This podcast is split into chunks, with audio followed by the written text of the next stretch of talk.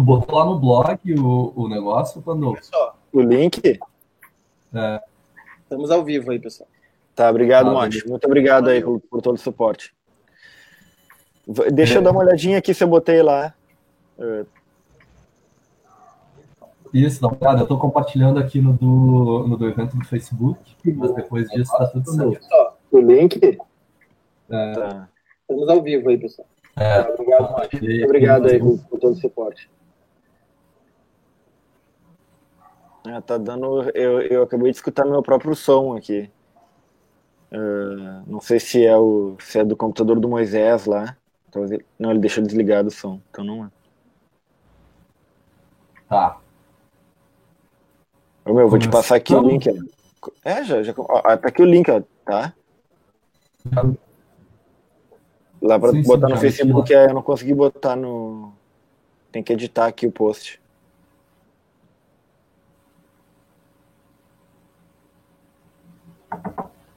Ahn,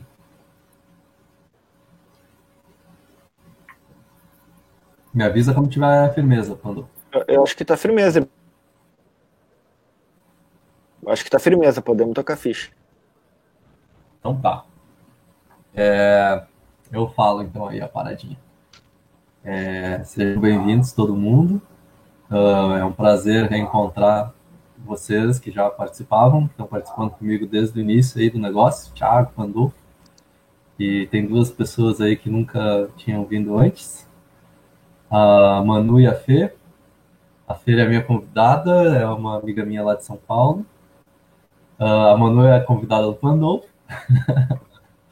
Ah, ah, e, bom, ah, só para enturmar vocês, assim, eh, a respeito do que, que é isso, tipo, esse, e também, se porventura alguém estiver vendo isso lá no YouTube, é, a ideia de, de fazer esse negócio que a gente vai surgiu lá no início de 2019, porque, é, enfim, eu quando eu era menino, eu tinha o hábito de ouvir música em disco, em CD na casa dos meus amigos e tal, porque o CD era caro, então nunca, enfim, só, sempre era uma pessoa só que tinha, daí todo mundo ia na casa dessa pessoa, a gente ouvia lá juntos, né?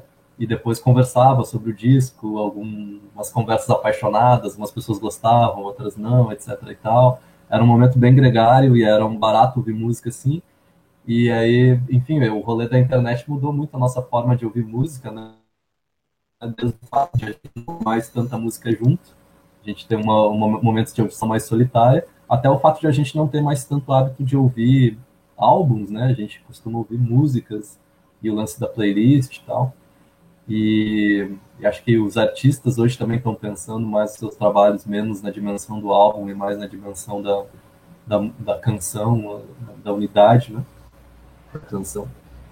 É, então foi por isso que foi meio que num clima meio nostálgico que a gente começou a fazer os encontros e aí vocês devem ter visto lá na lista todos os álbuns que a gente já ouviu, foram vários e no meio desse rolê todo o Thiago é, começou a, assumir a, a, função de fazer a curadoria desde desde o Daletrux eu acho que é tu que tá fazendo, né, Thiago? É, isso aí.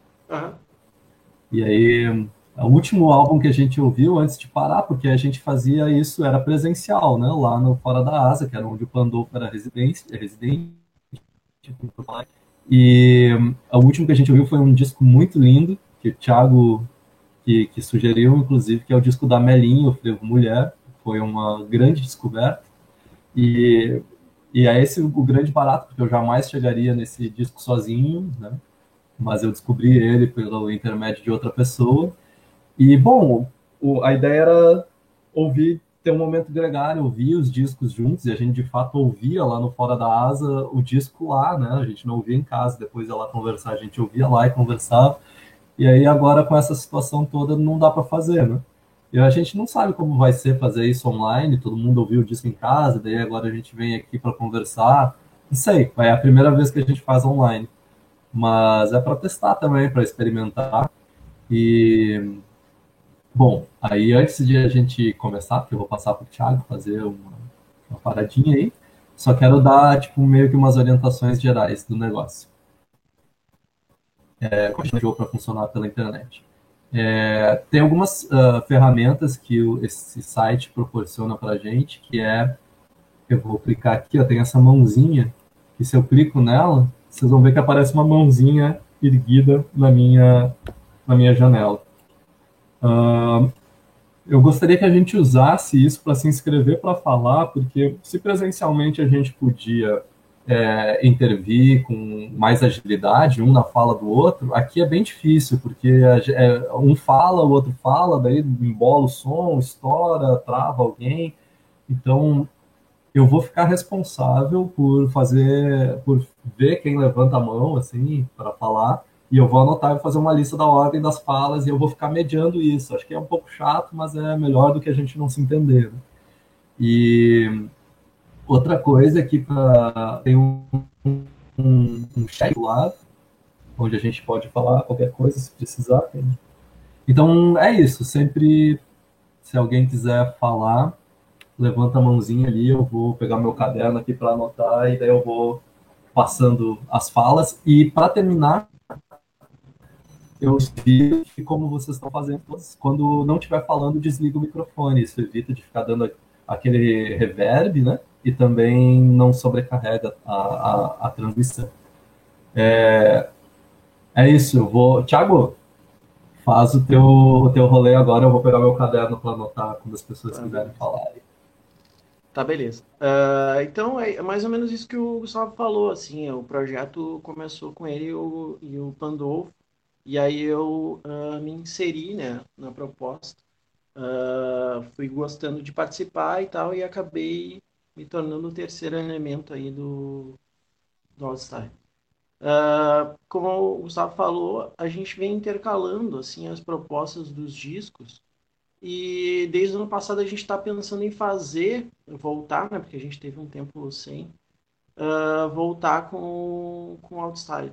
E aí uh, surgiu essa ideia de a gente fazer na internet, o que é um pouco diferente do que a gente estava propondo, porque a ideia não é uma palestra e tal, é uma conversa mesmo, bem aberta, em que a gente coloque as nossas opiniões, as nossas ideias e tal.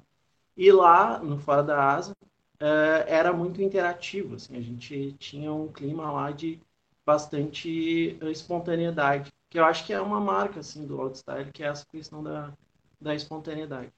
Tanto na escolha dos discos, quanto no debate mesmo. A gente começou com o Caetano Veloso, mas a gente passou por vários discos que iam muito, que eram muito distantes assim do Caetano, tipo Ratos de Porão, uh, sei lá, o, a, a banda a, a banda Repolho. Então tinham, teve uma diversidade também nas escolhas que a gente foi fazendo ao longo do, do projeto. E agora a gente estava pensando nos discos que iam que a gente ia colocar na roda. E aí uh, o Pandolfo deu uma série de, de ideias e dentre as ideias tinha o Criolo. O Pandolfo tinha falado do Convoco Seu Buda, que é o terceiro disco do Criolo. E aí eu pilhei de propor o Nó na Orelha, que é o segundo. É um disco que foi lançado em 2011. Então, ano que vem faz 10 anos e tal desse disco. E é um disco que é assustadoramente muito atual, assim, a gente vai discutir depois as letras e tal, e, e é impressionante, assim, até o Pandolfo hoje no, no, Instagram fez uma postagem com alguns trechos, né, de Lion Man, e é uma música impressionante, assim, pela atualidade, né, dos problemas que ela traz. E enfim, o, o disco, assim, só para fazer um, um, pequeno apanhado de um texto que eu escrevi que está lá no blog, é um disco que chama muita atenção pela diversidade, né? De ritmos, de referências musicais e tal. Que é uma novidade, assim, para o rap. É uma referência muito recorrente no disco do, do, do Criolo, nesse disco do Criolo, é o Sabotagem.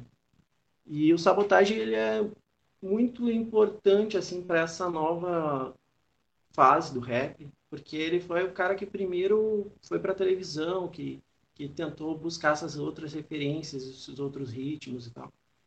E, e é uma grande referência para esse disco, né? Do, do, crioulo e para tudo que veio depois. De, sei lá, desde Baco Eixo do Blues até, sei lá, Carol com K, todos esses rappers que vieram depois se inspiraram muito no Sabotagem e o crioulo não foi diferente. Uh, o disco ele tem uma essa multiplicidade é muito interessante parece que ele é todo construído em blocos assim então a gente sai de blocos rítmicos muito diferentes né? bolero reggae samba tudo meio que misturado com com rap o que às vezes gera algumas polêmicas né? tem um amigo nosso Renato eu queria muito que ele estivesse por aqui mas enfim depois ele vai ver tudo isso e ele tem um, ele questiona muito essa coisa do, do, do rap, né? Do, do nó na orelha e tal, e também das produções Emicida. Porque é muito diferente do rap dos anos 90, né? É um rap uh, com uma outra pegada e tal. Embora uh, também o Racionais, a, a, principal referência do rap brasileiro, também esteja aqui nas músicas, principalmente nas músicas que falam assim entre o lá e o cá, entre o aqui, né, o aqui da favela e o lá do morro e tal. Uh, e aí eu estava propondo ali na, na leitura é, a fronteira, né? Uma, uma espécie de fronteira, assim, que é bem desse espaço, mas não uma fronteira no sentido abstratizante, assim, mas uma fronteira mesmo entre espaços, entre uh, lugares, assim, né? É, situações econômicas, dessa desigualdade bem brasileira.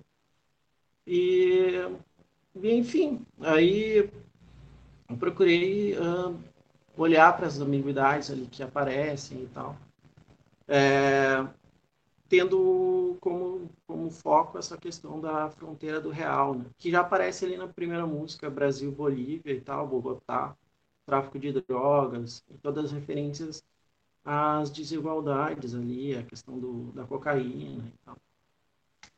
E é, isso é uma marca também, né? do, do disco do Criolo. Essa oscilação entre uma abordagem desse, desses problemas de forma mais é, poética né? e outras músicas que são mais diretas, né? seguindo uma tradição também do rap nacional, que é ser mais direto. Facção Central é bastante direto e o Racionais também. Só que o Racionais ainda acho que tem um lirismo maior e tal tem uma composição uh, mais trabalhada, eu acho.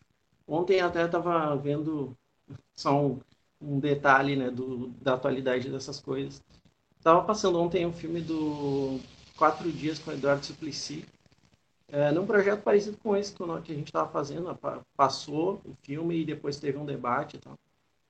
E, e aí tem uma cena em que o Eduardo Suplicy, ele uh, recita O Homem na Estrada. E é impressionante, assim, se fosse, se, se, se não soubesse que era do Racionais, poderia ser de qualquer grande poeta. Né? Se não fosse uma letra do Mano Brown, poderia ser de qualquer poeta de muita qualidade e tal. E eu acho que o Criolo tem alguns, alguns momentos, assim, uh, bastante impressionantes, assim, nesse nessa pegada de lirismo também. Principalmente em Não Existe Amor em SP, né? É, que eu acho que é uma música que, que traz tudo isso junto.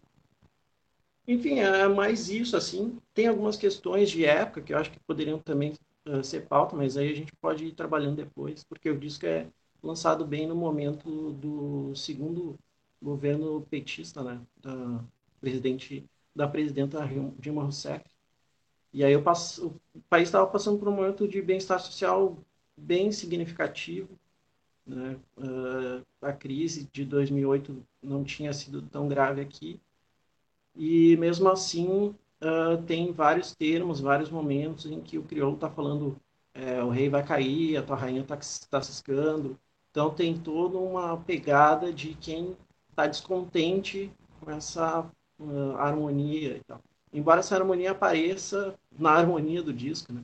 Violinos, cello, é, sax, tem muitos instrumentos não muito próprios ao rap e tal. Então, é uma outra harmonia, falando de um outro momento, mais harmônico, mas também com suas contradições. Enfim, basicamente é isso, assim, nesse início. o Pandolfo está inscrito ali. É, então, levantei minha mãozinha aqui, aí pedi para falar. É, então, assim, é, nessa nossa retomada aqui, é, me deixa muito feliz poder estar tá retomando esse projeto, mesmo nas piores dificuldades. Uh, vou pegar, pegar puxando um fiozinho do que o Thiago falou, ou talvez um outro do que o Gustavo comentou também. Uh, primeiro dizer da questão do, uh, de, do, do, lirismo ali, que, que o Thiago dá, levantou a bola muito bem, assim, né? São, são grandes poetas, assim, contemporâneos, e dá para incluir aí também o Emicida, assim, nessa, nessa linhagem. E, e, é muito importante, assim, por que será que a gente fala em racionais ou a gente lembra em racionais? Porque, de fato, essa, esse vínculo, ele é muito, muito evidente. Então, tanto, na, principalmente nas citações que se fazem, seja da voz do Mano Brown da, ou das letras dos racionais, que aparecem nesse álbum aqui, pelo menos uma vez aparece a voz do Mano Brown. E, e outros álbuns dele também aparece, e assim desses outros nomes assim, né, novos, digamos assim. Criolo já está na estrada aí há bastante tempo. É, tem, acho que nós temos bastante pano para manga hoje, assim, bastante coisa bonita a gente pode comentar. Uh, e, e, gostaria de lembrar assim que a mãe do crioulo ela é, ela é professora né, de, de, de literatura, algo do gênero.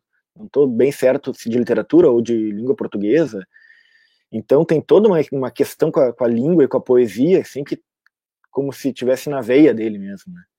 E eu acho isso muito, muito bacana. É, dentro dessa história toda que a gente está contando pela primeira vez ao vivo, assim, é, tem, tem, uma coisa legal que o nosso sobrenome era de literatura, né? Era Audi Style de literatura. E aí a gente acabou, talvez para facilitar a comunicação, assim, com o nosso, os nossos amigos e, e internamente também, e talvez esteticamente pensando, deixamos só de style, que já queria dizer mesmo o que a gente queria dizer, né? Sobretudo desde a da primeira ideia do Gustavo. Mas a gente, querendo ou não, sempre vai vai fazer esse diálogo, é isso aí. A gente está procurando esse, esse diálogo entre as artes, entre, entre as linguagens, entre as, eh, eh, as capacidades críticas de formação, capacidades criativas.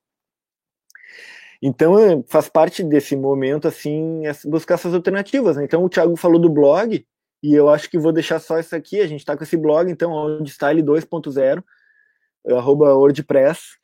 Então, quem quiser se ligar lá, a gente receber as nossas informações por lá. Nós recém estamos bolando ele, ele só está com as primeiras publicações que dizem respeito a esse evento de hoje, mas a gente vai começar a alimentar ele cada vez mais.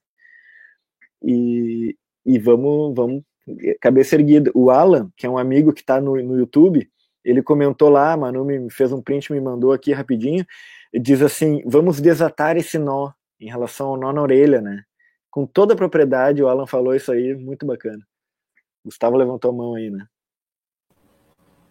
Eu queria que o, o Thiago. É, porque assim, ó, eu ouvi o disco duas vezes ao longo do fim de semana, mas eu não.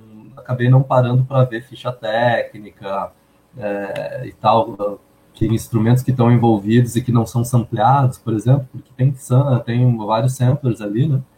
Uh, mas é, eu senti uma alguma coisa de em alguns momentos assim de metá-metá, como se tivesse um Kiko de Nucci ali ao redor, sabe?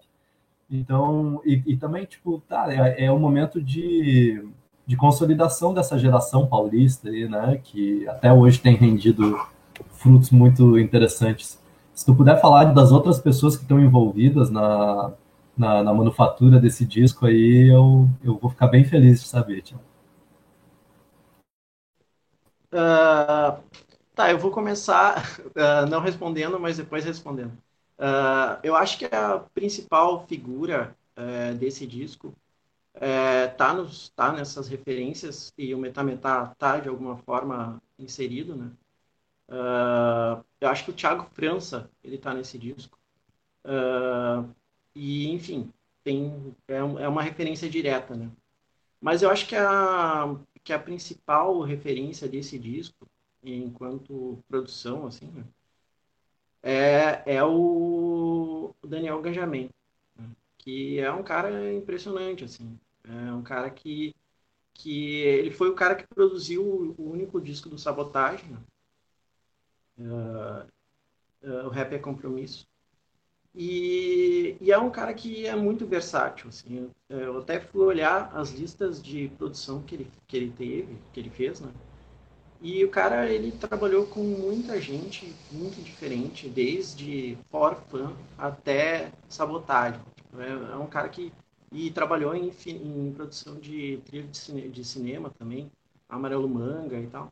Então é um cara que tem uma trajetória bastante importante, né, né como produtor. E ele, e eu acho que ele colocou tudo que ele estava tentando colocar nos outros discos nesse disco. Né? Então, é, essas oscilações, essas diferenças de, de sonoridade, dentro das faixas e fora delas, né, no conjunto, eu acho que, que tem muita mão dele, assim, é, desde do, do, dos violinos, uh, do teclado, é, essas, uh, essas pegadas meio de jazz e tal. E eu acho que, que é o cara que, que fez isso é, acontecer ali.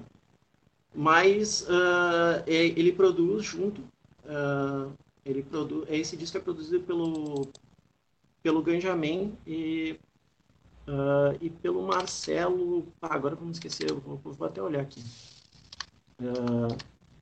que que foi quem indicou na real, o Criolo estava sem saber quem, com quem fazer esse disco. Ele até estava pensando em desistir, Marcelo Cabral.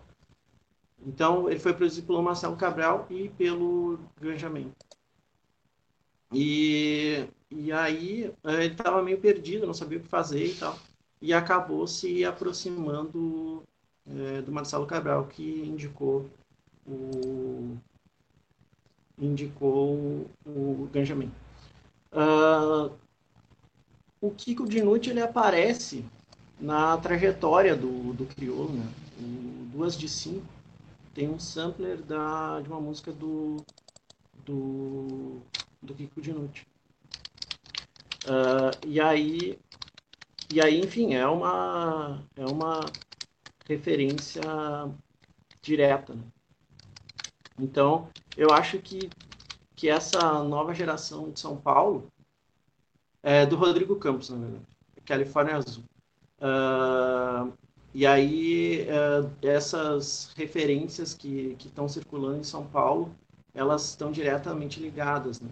É, a Tulipa Ruiz, ela faz uma participação no, outro, no disco uh, no disco do Criolo, e, e aí também tem é uma, também é uma referência, né? O, o também vai produzir um disco dela e tal.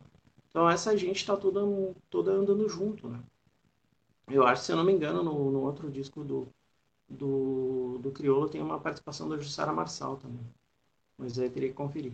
Enfim, eu acho que esse disco ele abre uma, uma possibilidade, uma nova, uh, uma nova fase na, na, na, produção de música do, do Criolo, que agora saiu essa semana, semana passada. É, não existe não existe amor em SP numa participação com o Milton Nascimento e com pianista, que é um negócio, acho que uma das coisas mais bonitas assim que se fez em, nesse nesse, sei lá, nesse período quarentena, sei lá, no ano 2020. Que é eles fizeram um videoclipe que é um negócio assustadoramente bonito e tal. E e esse pianista é um cara muito muito foda e, e aí Milton Nascimento e Criolo dividindo ali e tal. Então, é, é e, e, a gente escutando, assim, ou ainda é tempo, ainda há tempo, né? Em relação ao que veio depois, a gente vê muito a mão, assim, do, do, do Ganjamin, né? voltando lá no Tanto que depois ele vai relançar esse disco, o Ainda é Tempo, uh, com a produção do Ganjamin. E aí é outro disco. Enfim. Acho que eu não sei se eu respondi, mas, mas eu acho que, que essa, essa geração de São Paulo aí uh, tá andando junto. Sim, sim. Eu...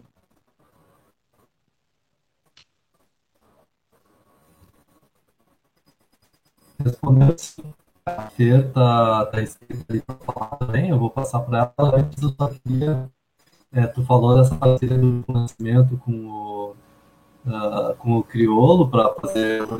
Eu não vi, mas recentemente vi os dois fazendo juntos com um pianista que é extremamente sensível, lindo, é, uma versão nova de Cais do Clube é, da Esquina. Eles fizeram umas. Os dois juntos, o Criolo e o Milton é, Eles fizeram umas quatro canções, assim. Legal, legal. Vou passar para a Fê, então. Fala aí, Fê.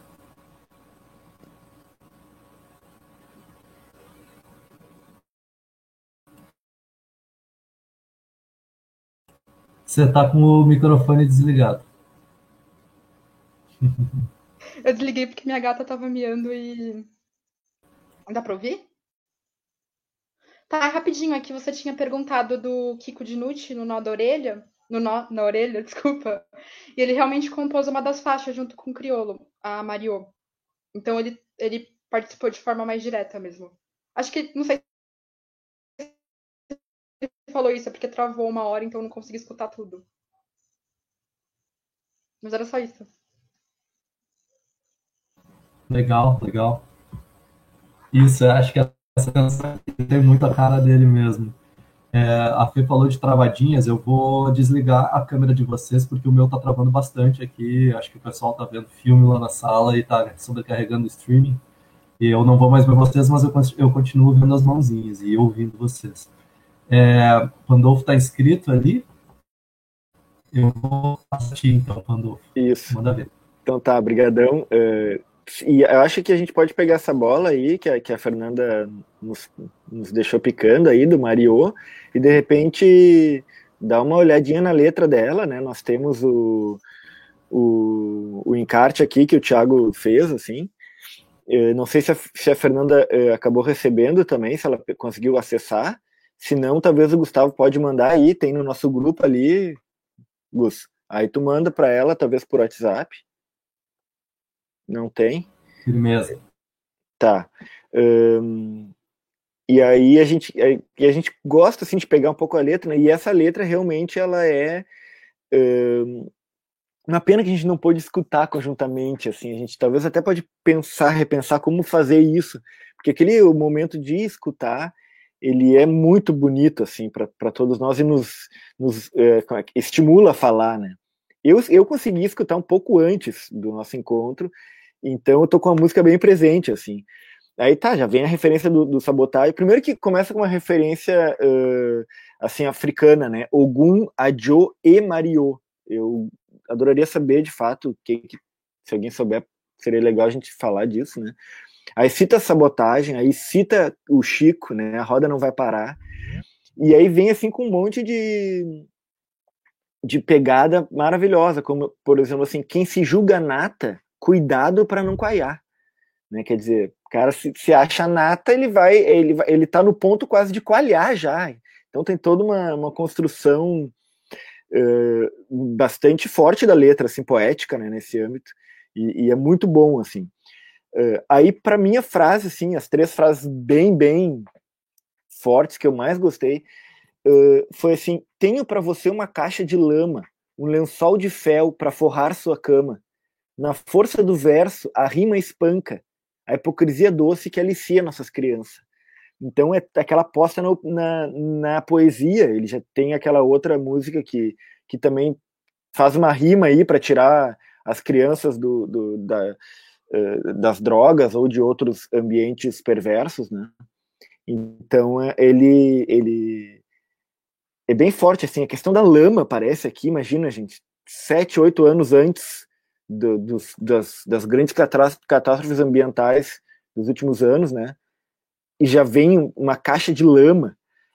E, e achei isso bem importante, assim, achei muito, muito bacana.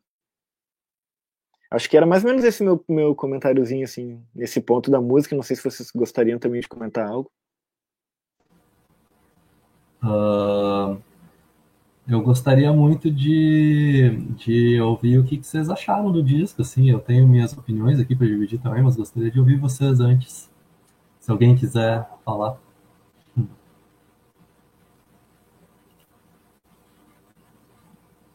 a Manu escreveu um negócio aqui, ó, que acho que dá para ler no nosso chat. É, no refrão, Ogum, Adjo e Mario, Okun Lakaye, Crioulo faz referência a uma linda cantiga da nação Queto ao orixá Ogum, que diz Ogum, Ajo e Mario. Ogum se manifeste com o seu Mario. Acoró, Ajo e Mario. Acoró se manifeste com o seu Mario. Uh, o que, que é o Mario? Alguém que manje desses rolês? A Fê, com certeza, já tá com a mãozinha no Aqui, ai, calma. É folha de dendezeiro. De palmeira de dendê. É o nome da folha. Hum. É usada no culto do orixá. Você consegue uh, explicar, tipo, tu manja mais o que que... Tipo, o que que é, mais ou menos, que a significa tudo isso? Inteira, a sentença inteira em Yorubá significa algo como é, algum venha e anime seus filhos. É um toque de xire do candomblé.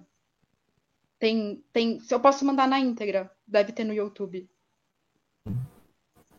Legal, legal. E tá, é, peraí, deixa eu ver. Não, não tem ninguém com a mãozinha levantada. Então, alguém quer falar sobre suas impressões gerais do disco, uh, assim, sem. Eu acho que eu só ia pegar um gancho nessa fala do, do Pandolfo, é, nesse, nesses apontamentos que ele fez é, com relação a essa música, né? Eu estava comentando agora, Mario. É, e antes já, e, e, tem um negócio que é bem, assim, acho que fecha um pouco com, isso, com essa visão mais abrangente do disco, que é o crioulo tá, ele sempre discute algumas coisas assim dessa é, destruição, assim, né? Destruição não só é, social do indivíduo, mas também da natureza. Assim. E no disco anterior dele tem uma música que chama Chuva Ácida, e, e aí tem muitas coisas da lama e tal. É, peixes, mu, uh, peixes mutantes invadindo o Congresso, vomitando poluentes como lo, logotipo impresso. E, e aí, enfim, ele vai, vai tratando disso. E é muito impressionante que esse disco, quando ele foi relançado, né, ainda, ainda é tempo, uh, ficou ainda mais atual. Da mesma forma que a gente escutando agora, né, o Nó na Orelha também se torna muito uh, atual. Uh, e, e, enfim, essa é, tem uma coisa dessa letra também, e desse trecho que o Pandolfo, que o Pandolfo e, e aí, tá, tá vazando um áudio. É, desse, desse trecho que o, que o Pandolfo estava citando, que, que é muito recorrente no disco inteiro, que é a palavra doce, né? E as múltiplas referências que ela recebe ao longo do disco que tem muito a ver com os de droga e tal, ilusão e tal. Uh, mas ali é hipocrisia doce que alicia nossas crianças. É, tem um outro sentido também, uh, também ligado à, ilusão, né? mas não daí não da droga. Eu acho que ilusão, sei lá, do consumo e várias dessas referências que ele vai fazendo ao longo do disco que são uh, que, que, que ligam, né, a esse engano, sei lá que vai aparecer de novo lá no, na faixa central do disco, que é que não é, não é central, mas que é a mais emblemática, que é Não Existe Amor em São Paulo. Uh, não sei, assim, uh, essa sobre essa questão assim de, de, uma visão mais abrangente do disco, eu acho que tem esses temas assim que cortam o disco inteiro, né? Uh, questão da, da, da ilusão e tal. O Rodolfo levantou a mãozinha ali também. Depois eu, depois eu, eu te sigo, Pandolfo. Tá. Tá. Eu levantei a mãozinha, mas, mas bom, podia, se o Thiago quiser concluir, eu podia esperar, era só para avisar mesmo. Não sei se tu já tinha concluído ali. Não, não, Thiago. mas pode, pode, pode ir. Tá, não, então, vamos, vamos seguir nessa, nessa onda aí bacana. Tu, bom, do doce tem, e tem o pão, né? Tem o doce e tem o pão. Um, a, a, a Fernanda aqui está colocando coisa, ela já botou o link aqui do lado para essa, essa referência, e também Mariô e Folha de Dendezeiro, Janelas de Terreiros, aqui está nos informando aqui muito bem. Uh, notei que o Zé entrou também, meu, meu compadre. Uh, vou, eu, eu, eu, eu, quero pensar assim, tem, o doce aparece realmente muitas vezes, ele tem essa, essa coisa do, da droga, né? E, e, e, e, por um instante o doce se torna droga e por outros instantes ele se torna mesmo uma facilidade, uma, uma doçura, né? Ou, ou mesmo na, na, assim na ironia, né? A, a, que a, a, não sei que é doce que alicia nossas crianças. Então é uma coisa da, né, que, que vai aliciar, é um doce que vai aliciar. Quando sempre que eu escuto assim, ah, me remeto assim a coisa da, da minha infância, assim, ah, sair do colégio e e daí tem o cara vendendo pipoca, né? Aí tem que sempre cuidar com isso, sabe? É, é, uma, é, é toda uma paranoia, assim, que, que o doce fica junto com um medo, e o medo também é uma palavra que, que aparece, assim, algumas vezes de forma bem uh, importante nesse disco como um todo, né? Eu consigo ver, apesar das diferenças de, de, de, de estilos, às vezes, entre as músicas, eu consigo ver uma unidade de disco, assim, ou, ou eu quero muito ver. Às vezes, quando a gente tem uma é, um estranhamento inicial, não, não gostaria de ver essa coisa, mas, mas, na verdade aconteceu isso comigo, mas assim, eu consigo ver uma unidade, algo que está sendo colocado ali, né? Por exemplo, nesse diálogo entre o doce e o pão, aí tem é, aquela coisa da, é, da padaria, né? Que, que é na. Que, que, que tá descrevendo uma, uma um, um, lance, um, um ponto de venda de drogas, assim, né? Que é justamente o nome do disco, né? O nó da tua orelha ainda dói em mim. Aí o Cibaninha manda avisar, entra a Fleguesa, que é uma, uma tirada assim muito engraçada, e, e, tudo no ritmo do samba. Lembra um pouco, acho que da própria Jussara, quando a gente escutou, que no final também é um samba, né? Então aqui ele. E depois o disco de, dele tem, tem, tem o Convoque, seu Burda, e tem o Espiral de Ilusão, que aí vai ser um disco de samba mesmo. Né? Uhum. Então a gente sabe desde o, desde os Racionais e antes mesmo, essa confluência entre samba e, e, e, e rap no Brasil, ela é maravilhosa e tem sempre excelentes frutos uh, eh, para nos dar, né? Então essa padaria, essa padaria não vende pão, né? E tudo que é ruim cai para cá. Uh, e, e, tem, então, e lá tem pouca gente na fronteira, então dá para chegar e tal, né? E aí toda a questão da linha de frente, sorriso inocente, ele vai, vai combinando estratégias uh, bem interessantes, assim, de, de, construção de imagens e de linguagem. Uh, e aqui a gente fala de doce, fala de pão. Eu, gostei, eu, eu, eu, gosto muito assim dessas figuras como ele trata. Passando a bola aí, Gustavo. Eu tenho que ser sempre responsável pela polêmica, né? uh, cara, eu não, eu nunca tinha ouvido um álbum inteiro do Criolo. Eu conhecia é, faixas. É, não existe amor em SP, com certeza, né?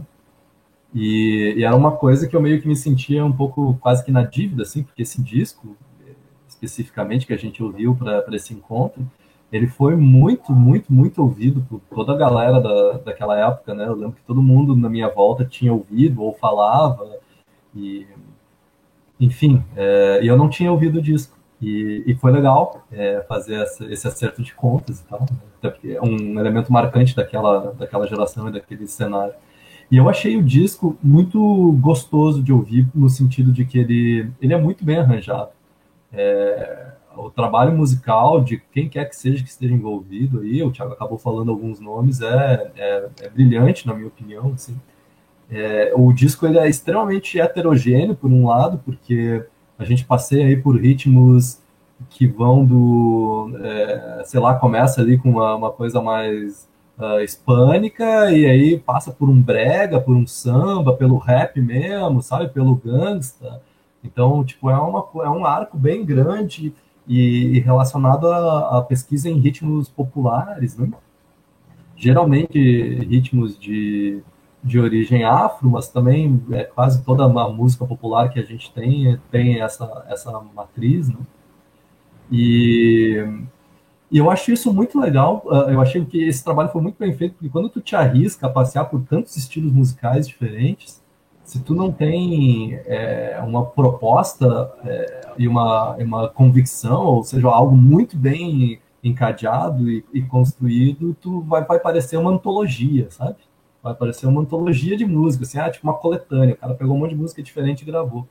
Mas eu sinto que o, o Criolo consegue manter uma, é, do início ao fim uma, uma liderança né, na, na, na, frente da banda toda, dos arranjos, etc. e tal, que deixa o, o disco extremamente coeso e fazem com que, inclusive, a heterogeneidade de estilos colabore para, sei lá, para essa sensação de, de coesão desse conceito todo que é, que é esse álbum, que é meio que um passeio pela, pela sensibilidade das, musical das, das, das nossas periferias, talvez, assim, né? O que nesse sentido me lembra muito o cinema do Adirley Queiroz, lá no Branco Sai, Preto Fica, não sei se vocês já viram, mas recomendo, que é justamente isso, assim, o cara fazendo uma pesquisa, assim, de, de toda essa sensibilidade é, periférica e tal. E foi muito prazeroso para mim ouvir a primeira audição, isso já se destacou, na segunda se destacou mais ainda, quanto, até porque na segunda vez eu ouvi é, enquanto eu lavava louça fazia umas coisas na cozinha, com fone de ouvido e tal. Então, foi um barato, assim, alegrou meu momento. Uh, uh, na minha opinião, é, quando esse disco, assim, as maneiras como eu vi ele, quando tu senta para ouvir como quem está é, querendo ouvir poesia, assim, querendo... Aí ele perde um pouco da força. Isso eu senti, assim sabe, o aspecto lírico, assim, do lírico no sentido das letras, né, não da, da poesia. Em muitas músicas ele dá uma oscilada para baixo, assim, tem umas que ele, que ele... Eu, gosto, eu gosto muito de Grajaú X, por exemplo, sabe? Que eu acho que tem uma brincadeira que é, um, é, um, é meio que um pop. É um pop de pop art mesmo, assim, né? Da periferia, porque ele pega todos esses sufixo X, né?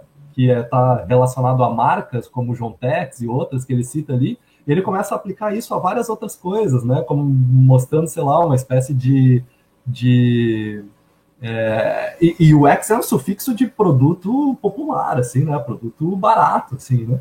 Então ele começa meio que, que mostrar uma certa monetarização da vida e uma inevitabilidade de inserção das pessoas no mercado. Eu acho muito, muito preciosa essa música. Agora tem outras que eu acho que ele fica ali numa coisa meio numa numas frases de efeito meio pronta assim e, e às vezes até numa, numa coisa meio que é, não sei num sentimentalismo sociológico assim que às vezes me incomoda uh, e deixa eu ver aqui mais que eu teria para falar e eu acho que tá para terminar né para passar a mão para a bola para alguém se alguém levantar a mão uh, com certeza alguém vai querer falar é, eu acho que esse disco tem, tem muito daquilo que o Pandolfo, o Pandolfo falou, né? De, não, não foi o Pandolfo, foi o Thiago, foi o Thiago que falou. De ele, ele ser um disco de um momento, assim, de uma certa sensação de bem-estar é, social no, no, no, Brasil, né? E eu acho que essa tensão fica muito visível no disco e é, é sobre ela que eu quis falar, essa minha fala toda, que é o seguinte é, o disco ele tenta ter uma, uma certa postura de enfrentamento em relação a uma, um estado de coisas que aparenta ser bom, mas não é, que é toda essa propaganda do Estado, né, é, do, do, nosso bem-estar social, que a, que, a, que, a, que a crise de 2008 aqui ia ser só uma, maré, uma marolinha, etc. e tal, mas que na verdade na periferia não é assim, né, que lá os corpos estão morrendo, a gente tem que uh, lavar os copos e sei lá o que, os corpos, né, tem toda esse, essa, essa imagem. Só que, ao mesmo tempo, para mim, o disco tem uh, um, muito da, uh, de um procedimento que, uh, que, que, lembra um pouco desse do apaziguamento, sabe? Ele é um disco que, na forma, não é, não é confrontador, sabe? Ele é, ele é muito gostoso para o ouvido e ele é muito bom de ouvir tranquilamente, sabe? Aí as referências ao rap dos anos 90, para mim, se tornam é, inevitáveis, né? Porque o Racionais não é isso. Do dia que a gente fez a, a nossa reunião para os racionais, a impressão foi outra. Foi tipo, cara, isso ainda hoje é, é, uma, é uma violência, assim, né? Tipo, você percebe claramente que o Mano Brown e a galera toda dos racionais bota uma frente, assim, né? Que é tipo um, uh, da onde eles dizem assim, ó, oh, isso aqui daqui para cá vocês não passam, tá ligado? A, da ponte para lá também é um espaço demarcado aonde eles constroem o espaço de, de sociabilidade deles e não nos pertence, saca? Eu acho que o crioulo tenta fazer o trânsito. E aí eu acho que nesse trânsito que dá um pouco dessa sensação de que a, a contundência da, da, da, crítica social fica um pouco apaziguada. É isso, o Thiago levantou a mão ali. É, não, eu, eu acho que eu vou comentar algumas coisas que o Pandolfo falou e umas que tu falou. Uh, com relação à questão do, do samba, né, de uma irreverência do samba, é, eu acho que isso fecha com o que tu estava falando, uh, Gustavo, é, com, com, essas construções que ele vai fazer, brincando e tal. Uh, o Noel tem uma música de gago, o Adoniran fazia muitas das brincadeiras né, com a linguagem e tal. então eu acho que tem uma referência também de construção musical, de construção de letra, é, que estão aqui uh, de forma bem explícita e tal. Uh, a questão das marcas ali, né? Uh, eu acho que elas têm essa pegada do, do popular, mas elas são, contra, são contraditas ali dentro por, por exemplo, Rolex e tal, né? É, enfim, e aí tem algumas marcas ali que trazem o triplex, né? E aí, enfim, duas lajes é triplex no Morro os Moleques do Vapor. Triplex também é uma referência no Racionais, né? Tem lá também. Uh, e aí, e depois se tornou uma referência uh, jurídica do, do, mais patético processo que a gente já viu, né? E, enfim, uh, tem essas jogadas e tal. É uma questão da essa questão da linguagem, como a gente vem desse, dessa discussão entre música e literatura. Eu fiquei pensando muito nas referências que poderiam uh, ser semelhantes nesse trânsito que tu comentou, Gustavo. E aí eu comecei a pensar e tal, e no texto ali eu coloquei o Ferrez, que eu acho que que está nesse movimento do trânsito e tal, de quem uh, tá nesse meio termo, assim, que é o cara que está no asfalto e que veio da favela e tal. O que na literatura acho que veio antes, eu acho, esse movimento do trânsito, né? Cidade de Deus já faz um pouco esse movimento, Paulo Lins já é uma referência para os autores de literatura que vêm depois. E na música eu não sei, acho que quem fez isso de novo, acho uh, chutando assim, acho que não de forma muito errada, eu acho que foi sabotagem mesmo que começou a fazer esse trânsito e tal. Embora o olhar dele ainda fosse muito uh, ligado à favela, os problemas da favela e tal. Mas uh, o, o jeito, a postura dele, né? De ir para a televisão, de uh, ocupar espaços que o rap não ocupava e tal, eu acho que fazem dele esse cara que fez esse primeiro movimento de sair do gueto, sair do, de, dessa postura política de não sou uh, com uh, não não quero contribuir com isso, né? Não quero contribuir com a mídia, não quero contribuir com a exploração da mídia do favelado e tal. E eu acho que que esse que o Sabotage foi o primeiro na, no rap. E, e é muito interessante porque daí pensando sobre literatura, eu cheguei no Giovanni Martins, no Sol na Cabeça, que é um livro que saiu há, sei lá, uns dois anos. E ele é muito impressionante e ele tem os mesmos problemas, eu acho, e as mesmas soluções, assim, do Criolo. É um livro que, na primeira pessoa, é impressionantemente muito bom, assim. E na terceira pessoa, assim, quando tenta recuperar essa linguagem, assim, do, do asfalto e tal, essa linguagem bem comportada, às vezes perde um pouco, né? dá uma oscilada e tal porque daí tenta se encaixar num modelo. E eu acho que o Ferrez faz um pouco isso às vezes. Ele tem muito essa, essa coisa, essa postura de quem está uh, tá, tá dentro, está inserido, né? mas que faz esse, esse movimento de transição, de, de pensar uma linguagem que seja de aproximação. O crioulo acho que é um pouco contraditório, ele até brinca ali uma hora, que ele odeia explicar gíria, né? Então, acho que ele, ele mas ele está fazendo esse movimento de transição, uh, e eu acho que essas oscilações entre música romântica, bolero e rap também dão conta desses movimentos de, ah, tô saindo do gueto, uh, vou apresentar as, outras, as minhas outras referências, que não são as referências do rap, e aí Chico Buarque e tal. Então, e o Chico Buarque foi importante também para esse movimento de saída do crioulo. Né? O crioulo faz uma, uma brincadeira com cálice, a música do Chico e do Milton, e isso viraliza na internet. E o Chico faz uma resposta a esse vídeo do Criolo e tal, num show. E aí foi também um, um, um abraço ali, um, uma saudação é, para o novato, né? porque eu estava entrando nessa cena de MPB e tal. E, sei lá, um dos pais do negócio, Então, é, foi facilitada essa transição. Eu queria te perguntar, é, depois, num outro momento ali, é, tu comentou, Gustavo, das músicas que têm um sentimentalismo social. E daí eu fiquei me perguntando, eu, eu boto fé que acho que tem algumas, mas eu não sei direito quais. E daí eu fiquei pensando um pouco. Acho que Samba Sambei tem um pouco disso. Ela, ela traz um negócio de resistência, né?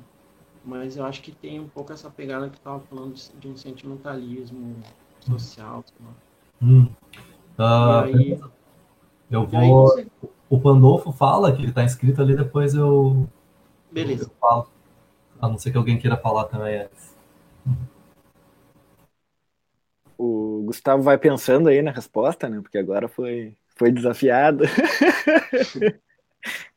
é, assim, eu vou também pegar nesse todo, todo esse, tentar pegar todo esse diapasão assim que vocês estão falando aqui. Uh, e eu vou, já vou deixar uma pergunta antes, uh, que é para Fernanda, que ela comentou ali sobre o Afrobeat. Então, se ela quiser também falar um pouco mais sobre isso. Uh, mas aí, então, ela, se quiser pensando, eu vou articulando aqui uma, uma, uma, uma algumas coisas assim, a respeito do que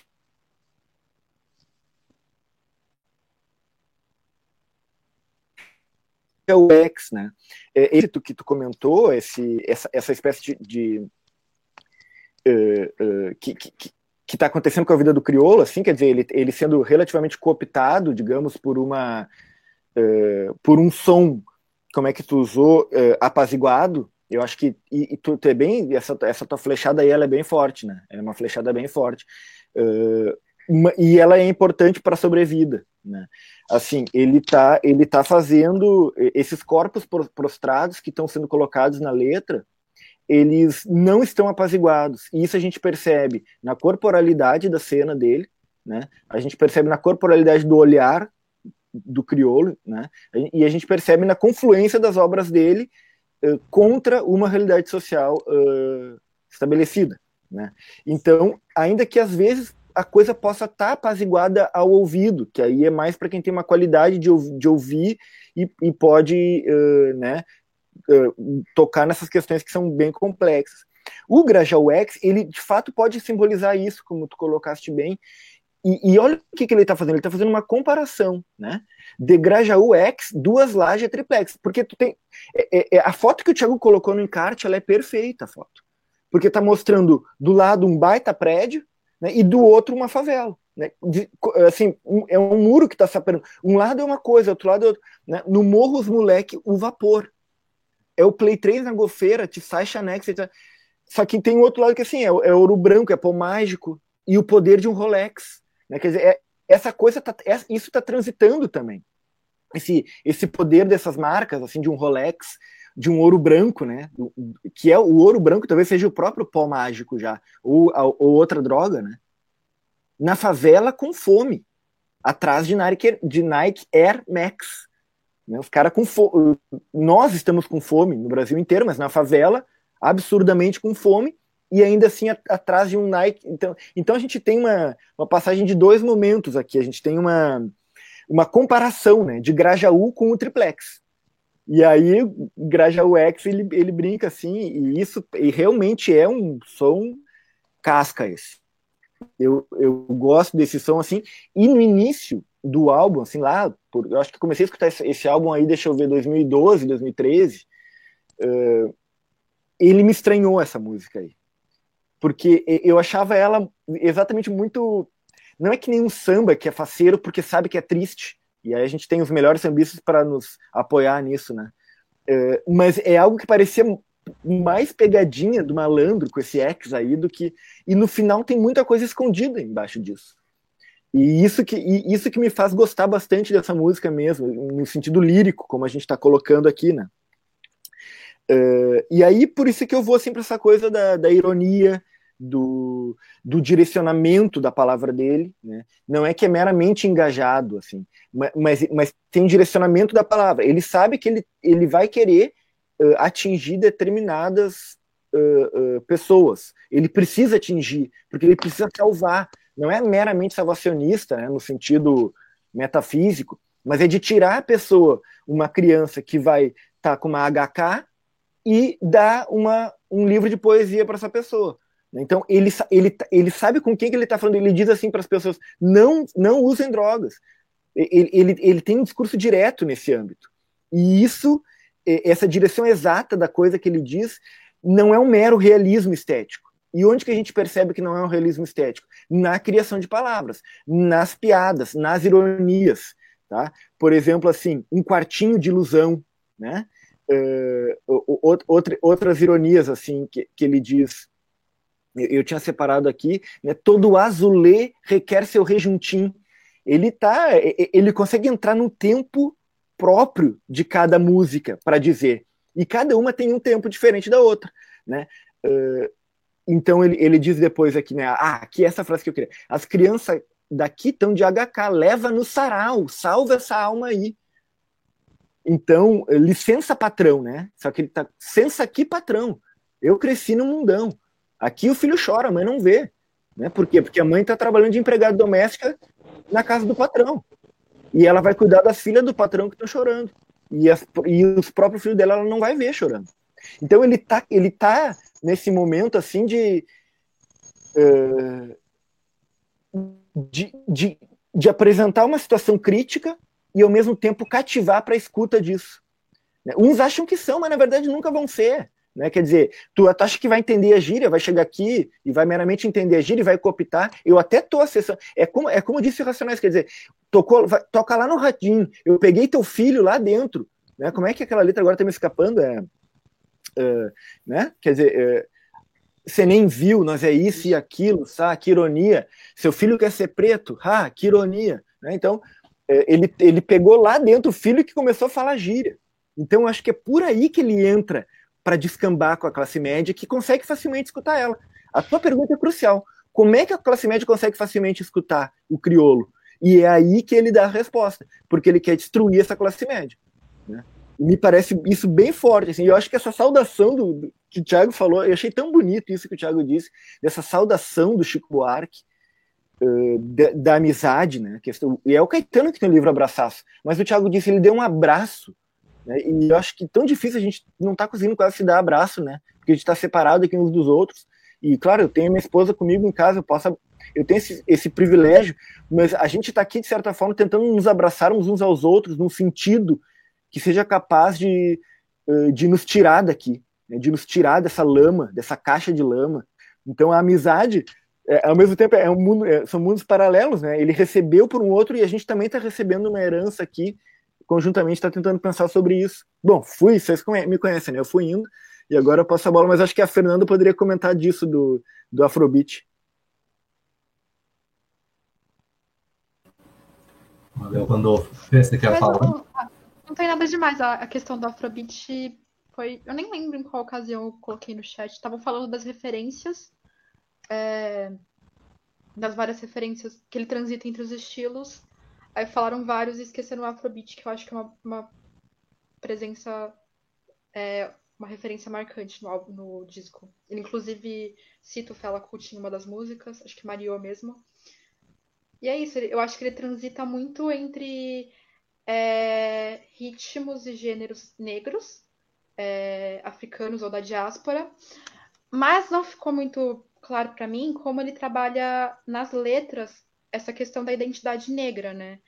Principalmente na periferia. Se vocês quiserem falar um pouco sobre. É... Até porque essa questão, esse trânsito entre o, o rap e o samba, é... ele está muito ligado a isso, né? A formação da identidade negra na periferia, porque muito, por exemplo, o próprio Mano Brown, a iniciação musical dele foi, no, foi pelo samba, não foi pelo rap. E aí eu não sei, eu, eu eu gosto do disco do Criolo, mas em alguns momentos eu acho que ele é um disco de rap muito branco, apesar dessas várias referências. Então, se vocês falarem um pouco sobre isso, acho que tem muito dessa questão da, da classe média escutar é, o, álbum tranquilamente.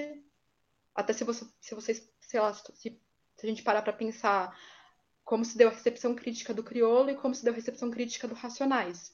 É, o Racionais demorou muito mais tempo para ser aceito pela classe média e não sei hoje se ele é amplamente aceito da forma como o Criolo é.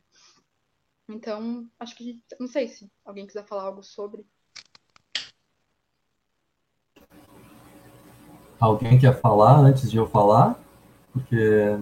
Uh, eu, a Manu, a Manu ligou, levantou ali. Vai, Manu, fala. Oi. Vocês me escutam bem? Acho que não. Sim. Sim? Uhum. Ah, tá.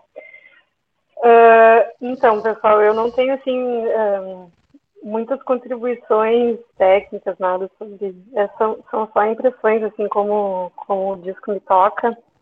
E algo que eu. É bem nessa linha do que o Alexandre falava, eu acho que dialoga um pouco com o que a Fernanda também falava, é sobre uh, isso que eu entendo, assim, as músicas do Criolo uh, nesse álbum como uma espécie de cavalo de Troia, assim, uh, que que entra exatamente dentro da classe média assim, e elite do Brasil como algo que é contraditório em si, assim, porque tu vê muitas pessoas, eh, mulheres, assim, né, cantando Não Existe Amor em SP, como se fosse uma música romântica, como se, né, tem, tem uma pegadinha, essa coisa, assim, que vai, vai corroendo por dentro. Entra muito bem, tem esse, esse som que só parece apaziguador, mas que na verdade tem um profundo descentramento,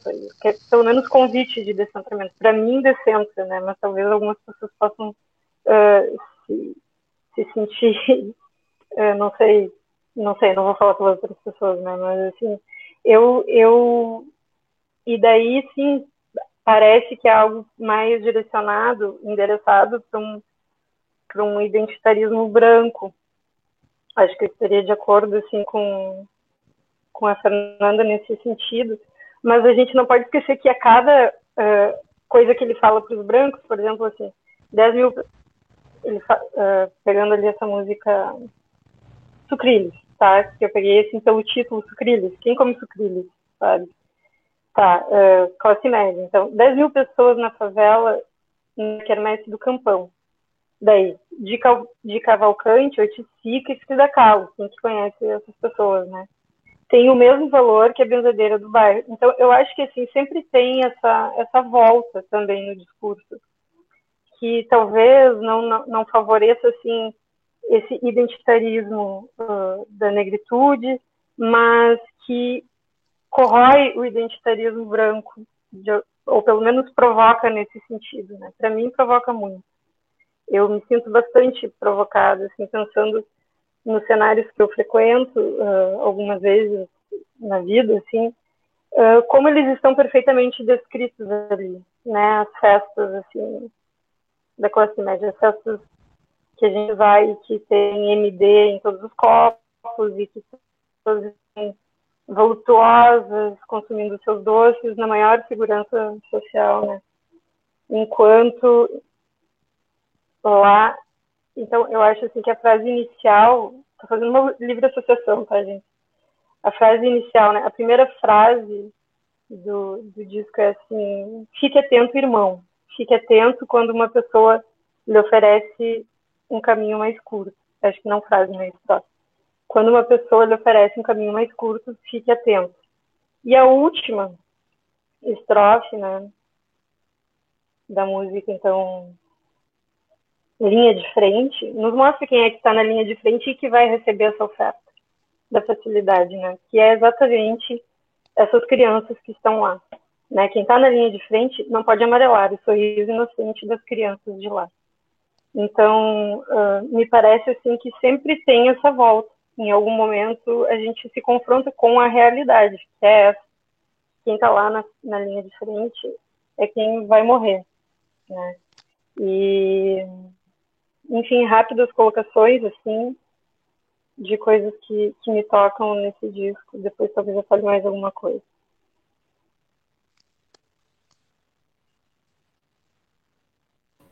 Legal, legal. É, eu vou, já que deu toda a volta, eu vou responder o Thiago, mas também vou comentar coisas que foram ditas no, no meio, né? É, por exemplo, o Pandolfo, é, achei interessante que você falou da, da visualidade toda e do olhar dele, etc e tal. E me chamou a atenção pro fato de que eu não vi os videoclipes. E eu sei que quase todas as músicas têm videoclipes, né? Então, tem uma experiência minha que é, é meramente auditiva aí, que está envolvida em tudo que eu vou falar, tá? É, enfim, desconheço completamente os, os videoclipes. Uh, aí, uh, a Fer sobre o Fela Kuti tal, nossa, eu acho que isso aparece em todas as músicas, independente do estilo, a, a exuberância instrumental, assim, principalmente o trabalho com os sopros, né? Lembra muito, sim, o Afrobeat. E sobre a recepção dos racionais, esse é um ponto importante que vai permear toda a minha resposta ao Thiago também. Uh, e aí, para responder o Thiago, primeiro, antes de responder a pergunta principal do Thiago, é, Gostei muito de tu ter lembrado do, do Adoniran, porque, enfim, é uma coisa incontornável da tradição paulista e eu não tinha pensado nele em nenhum momento quando eu vi o disco. A Fê falou que não é, não é? Pode falar, pode ligar o microfone. É que as pessoas escutam muito Adoniran fora de São Paulo, só que geralmente em São Paulo, nas rodas de samba paulista, de samba que só que são rodas dedicadas ao estudo e, e, e divulgação do samba paulista, geralmente as pessoas escutam, é, é, se ligam mais em samba rural, então em outros compositores e não necessariamente no Adoniran. Então eu não sei se o Adoniran está mar tão marcado assim no samba da cidade quanto ele parece estar. Eu acho que é uma coisa mais para pessoa, sei lá, uma coisa mais para quem não está muito dentro, entende? Até porque eu acho que existem compositores que trabalharam alguns problemas um pouco melhor. Problemas que depois foram trabalhados pelo rap. Beleza. É... Então, bom, de qualquer maneira, de qual... ainda assim eu percebo aquela, aquela, aquele eco de canção, ainda assim, que o Thiago mencionou.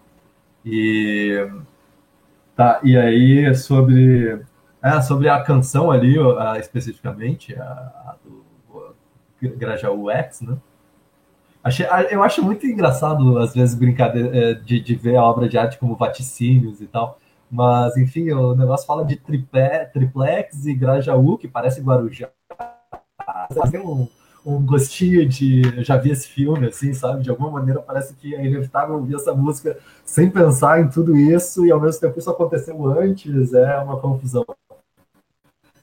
É, eu acho. Eu, o que é interessante dessa música é que, que sim, ela tem Rolex e, e, e triplex e tal, mas na parte do, do tempo está se referindo ou de consumo banalizados, né, como João Tex, ou não aos produtos de consumo orçamentos assim, das pessoas, como, por exemplo, é, Boquetex, sabe?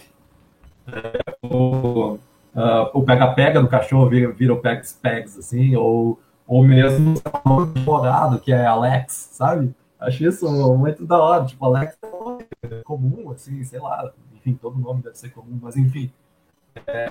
Acho legal isso, tipo, essa ideia de uma vida de consumo que também não é, é. Isso fala muito também, né? A gente sabe, todos nós já conversamos sobre isso em algum momento das nossas vidas, sobre como a, a inclusão durante aquele período lá e a sensação de bem-estar social se deu pela via do mercado também. Né? Mas agora, indo especificamente à, tua pergunta, Thiago, Uh, e é o seguinte, eu preciso para te responder com, com detalhe, eu preciso ouvir o disco de novo e anotar, assim, exatamente qual frase que me fez sentir qual, cada coisa. No entanto, eu acho que o disco geral tem um pouco, em geral, tem um pouco desse aspecto. Assim, às vezes ele sobe para a superfície, às vezes ele fica quietinho lá embaixo, mas ele, para mim, está sempre ali rondando, sabe? Eu acho que uh, isso tem a ver com uma certa simplificação do, do debate pela via do impacto, é, do efeito. É muito difícil falar disso sem falar dos racionais, né? Vão me, me, me acusar de não, não conseguir esquecer os racionais, mas eu não consigo mesmo. Uh, porque, enfim, para mim é para mim os caras são tudo que acontece em termos de rap ou de canção de crítica social no, no, Brasil precisa é, inevitavelmente ser enfrentado com os racionais assim como medida, sabe? E aí, aproveitando o que a Manu falou sobre aquela, aquele trecho lá do, do da, da, da, da do Oiticica e do de Cavalcante, né? Essa frase, por exemplo, esse trecho me incomoda. Me incomoda por quê? Uh, porque, tipo, pensa uh, na, na, geração do rap dos anos 90, não só os racionais, mas todo o resto. Uh, que, quem é que eles nomeavam a figura do opositor, daquele que estava em contradição com esse universo da, da periferia, certo? Era o, o, teve, teve um grupo de rap, eu não lembro qual, foram perseguidos na eles deram um nome para os policial da, da, da, da, rota lá, né, daquele grupo de extermínio que subia a favela deles e matava os amigos deles, etc e tal, etc e tal. Eles nomearam os, os caras na, na, nas músicas, numa das músicas, e foram começaram a ser perseguidos pela polícia, saca? É, o Mano Brown, ali no, no, no, no Diário de Detento, vai falar do Fleury, que era no governador de São Paulo na época de Lu, né? etc. e tal. Então, o universo uh, onomástico, digamos assim, convocado para dentro das canções dessa geração, é um universo que, tipo, a gente reconhece como os grandes bandidos da ação, tá ligado? Que, que, que indubitavelmente eu, eu me incomodo com isso, de trazer, tipo, o Oiticica. Cara, o Oiticica, enfim, o cara tem uma passagem brilhante pela, pelas artes brasileiras e não, e não só pela, pelas artes, digamos assim, elitistas e aburguesadas, né? Foi uma pessoa muito importante. Uh, enfim, a Frida, né? Ou, enfim, o de Cavalcante conheço pouco. Mas eu, eu não gosto dessa contraposição feita para, é, é, tipo, botar um em detrimento do outro. Não, cara, a gente tem que abraçar, tipo, uh, também a. Não é uma coisa em detrimento da outra. A tradição que é, que é protagonizada, de alguma maneira, por gente como é, o Oiticica e a Frida Kahlo na América Latina, é, é, tão importante quanto também perceber o valor da benzedeira do bairro e todo o substrato cultural é, regional que isso representa, entende? Eu acho que quem está em oposição a ela não é o, o Edward Sica, é o Fleury e sua mãe, né? numa piscina de sangue. Então, uh, aí que eu acho que entra uma certa, tipo, uh, falta de, de capacidade de mensurar essas dimensões, talvez justamente pela sensação de bem-estar social que a gente estava experimentando naquele momento. A gente perdeu essas referências de onde é que está o inimigo. E claro, eu estou falando aqui de, de um lugar onde essas referências talvez nunca tenham existido com clareza. O, o Crioula é lá da, do, da, da, da, periferia, né? Ele é do Garajaú, é isso? Alguém me confirma? Então, bairros violentos e tal. Para ele, essa experiência é muito mais lancinante do que para mim, né? Mas, enfim, é, é, nesse, é nesse sentido que às vezes eu, eu acho que, para terminar, antes que eu nem vi enquanto eu falava quem levantou a mão antes, então vocês se resolvam aí, mas eu acho que esse substrato de, de uma espécie de um, é, de um sentimentalismo sociológico reside nisso. É, que quando tu pega um Racionais MCs, é complexo. Vai ter uma canção, tô ouvindo alguém me falar, alguém me chamar, o cara que, com quem tu te identifica é um bandido, velho. É um assassino, tá ligado? Mas tu se identifica, tu, a canção é, é feita em torno de construir a humanidade daquela personagem para dar um substrato verdadeiro para a crítica social, assim, uma coisa é, incontornável de tu te relacionar com a complexidade daquele universo. Então, sabe? Esse, esse universo é extremamente complexo, enfim, e tal. E no caso do, do crioulo, eu sinto que essa complexidade, ao ser dispensada, digamos assim, ela acaba operando no sentido de dar valor para a frase de efeito que já é, entende uh, essas questões como simplesmente dadas, talvez, eu não sei. Bom, enfim, e daí agora já já estou falando sem saber mais, me perdendo, mas no geral era isso. Quem quer falar primeiro aí de vocês dois? Uh, Pandolfo, acho que pode. Quer falar, Pandolfo? Ah, eu posso falar primeiro, se, se tu vai quiser. Lá, vai, lá. vai lá, vai lá, vai lá. uh, então, uh, assim, bah, bah, assim, o, o, o Gus, eu acho que, que é, é, talvez a tua interpretação dos sucrilhos não se foi assim, muito atenta. O que, que eu quero dizer? O sucrilhos ele, é mais, ele, ele continua relativamente aquilo que o Grajaú X já havia começado, né? A diferença entre o triplex e o Grajaú X, tá? E no Sucrilhos ele, ele diz assim: calçada para favela, avenida para carro, céu para avião e para o morro descaso. E aí, aí depois ele entra um pouco mais assim: uns preferem morrer ao ver um preto vencer. Ele tá é papel alumínio todo amassado, né? Quer dizer, ele tá ele tá nos colocando numa cena, tá? Nessa cena tem Cartola, tem Dinadi, tem DJ Primo, ele diz assim depois: o planeta jaz. O planeta jaz é uma concepção universal, digamos assim, não local. É o planeta que está morrendo. Ele fala outras vezes, né? É a trombeta do Satanás. A gente chamava de vampirão, agora a gente chama de verme. São representantes desse Satanás, né? É, eles estão tocando a trombeta para nós e nós estamos indo, né? Batapar o sol com a peneira é feio demais. Sabe? É, é uma tiração assim que vem com uma, uma coisinha assim. E, e aí que vai entrando a ironia, tá? Aí, por essa coisa da Frida Kahlo, ele não tá criticando a Frida Kahlo. Ele tá, ele tá justamente mostrando isso que tu falou. Ele tá mostrando a complexidade, quão importante ela é junto com a benzedeira do bairro. Né? Aí ele critica a cocaína, ele diz assim, né? A cocaína desgraça a vida de um bom rapaz. Trilha sonora do gueto, rapinho de facção, fazem o povo cantar com emoção. Zona Sul, haja coração. 10 mil pessoas na favela, na quermesse do campão. De Cavalcante, Oticicre da Calo tem o mesmo valor que a benzedeira do bairro. Não é que tem desvalor, é, é o contrário, ele tem o mesmo valor que a benzedeira do bairro. É quase o que tu falou aqui, na verdade. Tem tanto valor quanto a benzedeira do bairro. Aí alguém, entra um personagem na música, disse que não. Ali o recém-formado entende. Vou esperar você ficar doente, responde outro personagem. Quando tu tiver que ir lá para a benzedeira do bairro. Tu vai ver como tem tanto importante do que um, a, a, aparência de um discurso. Né? Ele, como filho de uma professora, ele acessou a Frida Kahlo porque ele é filho de uma professora. Isso é uma, uma, isso é uma vantagem. Né? Mesmo para quem teve muitas desvantagens, ser filho de professor é vantagem. Ter professores como amigo, como assim, né, como vocês, amigos meus, é um privilégio para os alunos de vocês. E eles vão poder acessar coisas, e nós temos que fazer com que eles acessem mesmo. E que eles venham a citar Frida Kahlo.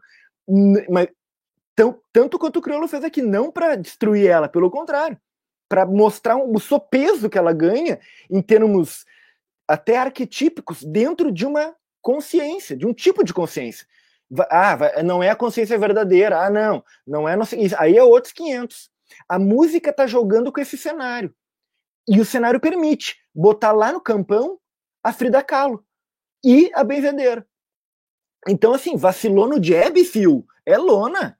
Tu, se tu vacilou, se tu não conseguiu erguer tua postura na luta, tu, tu vai ir pra lona.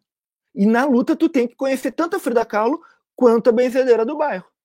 Tu tem que saber, tu, tu tem que o, o planeta tá, tá, tá indo pro ralo, né? E aí, aí uma coisa que da questão do, da questão afro e da questão ampla, que junto com a questão universal, né? Quer dizer, ele termina essa música, que para mim Sucrilhos é, é maravilhosa. Eu tenho orgulho da minha cor, do meu cabelo e do meu nariz. Eu sou assim, sou feliz. Índio, caboclo, cafuso, criolo, brasileiro. Então ele está ele tá reivindicando aqui, ele não escreveu brasileiro com Z, ele escreveu com S. Ele está reivindicando esse Brasil contra o Brasil com Z. E esse Brasil que ele está reivindicando não é o que aparece todos branquelo, pátria amada, não sei o que, não é esse. Não é esse espiar aí. Então esse que ele está reivindicando é o caboclo, caboclo, é o índio. Então ele tá é, é a herança que ele quer. Ele como grande artista ele está levando adiante uma herança. E essa que ele quer nos fazer escutar. É essa do índio do caboclo, caboclo né? Então, são, essas contradições essas, são tensões, na verdade, né? São tensões que ele está causando para nós com essas imagens de linguagem, né? E, e, e, e, com. Porque às vezes parece não tão simples de escutar, parece que é só uma oposição, mas não. É uma tensão dialética, digamos, não só uma mera oposição.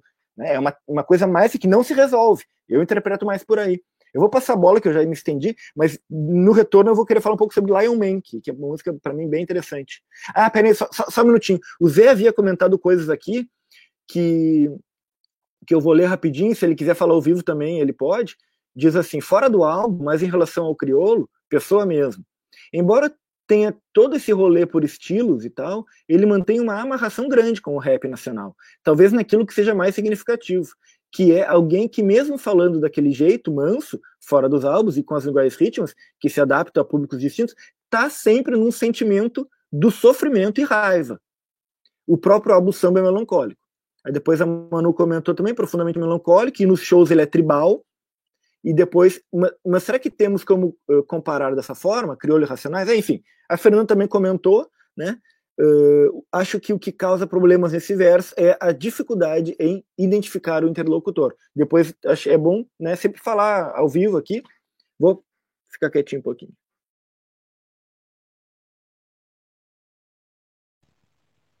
Uh, tá, eu acho que o debate está muito uh, ligado a essa questão da, do apaziguamento e dessas referências de fora e tal, a questão da identidade negra. Uh, eu acho que isso é bastante importante para entender o disco mesmo. Uma coisa que eu fiquei pensando é que o disco termina, e se ele terminasse uh, com Lion Man, eu acho que seria um disco mais, uh, mais de confrontação.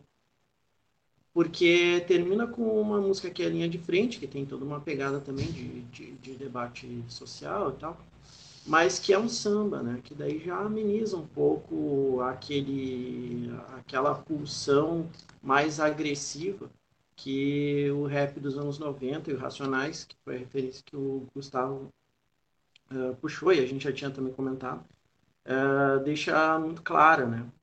É, com, relação à identidade negra, eu, fico, eu fiquei pensando sobre é, fazer essa leitura é, sobre identidade negra no Racionais. E ela é muito diferente da leitura que, que faz o crioulo, né? O negro drama, ele, ele é, um, ele é um, um, um negro da periferia, né? Ele é o, o, negro que foi excluído, que é violentado e tal. E aqui, o, o, quando ele faz nos sucrilhos, eu tenho orgulho da minha cor, do meu cabelo, do meu nariz e tal, é, ele traz uma unidade, né? Eu sou brasileiro. Né? É, o Nego Drama ele é um brasileiro, mas ele é um brasileiro muito típico, muito específico, né? Que é o brasileiro, o brasileiro que é moído todos os dias e tal, é, que sofre racismo, que sofre violência, que, enfim, sofre com a violência da polícia. E aqui uh, o crioulo está tá fazendo um movimento de ampliação, né? Índio, caboclo, todo, todas essas é, todas essas identidades que de alguma forma sofrem no Brasil, mas uh, de forma maior. Por que, que eu estou comentando isso? Porque eu acho que o disco traz esse sentimento de um Brasil mais unido, né? que é um Brasil de 2011, né? que, em que se pensava uma, uma questão que era de Brasil, de Brasil, assim, Brasil mais, mais amplo e em que é, começa, se começa a, a a ter um debate mais profundo sobre as questões identitárias, que já vem nos anos 90, tinham ocorrido ali nos anos, nos anos, anos iniciais, anos 2000, mas que aqui fazem todo sentido, né? Uh, e aí toda a questão de várias de, da multiplicidade identitária e tal, que ele traz ali. E numa pegada maior, né? uma pegada de englobar que lá no, no Racionais não tava, não tá, não é assim dessa forma. Né? Então eu acho que a identidade, a identidade negra é mais uma das identidades que o disco tenta trazer e não a única. Né? Ele traz outras, é, tentando mostrar um Brasil diverso, né? E, e lá no Racionais eu acho que era que é um Brasil que, que enfim, é, é a maioria do Brasil, né? mas que era um Brasil uh, muito ligado ao, ao homem negro, à mulher negra e tal. E aqui é um pouco mais uh, amplo, eu acho. É, e daí, uh, voltando à questão da, do, do apaziguamento, né? É, eu acho que em alguns momentos essas músicas que a gente vê, que elas têm uma letra aguerrida, né? elas têm uma letra de combate, mas a melodia ela leva para uma coisa mais tranquila. E aí, só para citar um, uma anedota, né? uma historinha, teve uma participação do Emicida, que eu acho que sofre do mesmo problema, no Jô Soares. E aí ele foi cantar uma música do disco, do disco novo, na época novo, né? Uh, que tem a música Boa Esperança, que é uma música que fala sobre o tráfico, de, tráfico negreiro e tal. Só que ele não cantou essa música, ele cantou Passarinho, que é uma outra música que tem toda uma outra pegada e tal, muito mais tranquila, né? Que fala de um relacionamento amoroso e tal.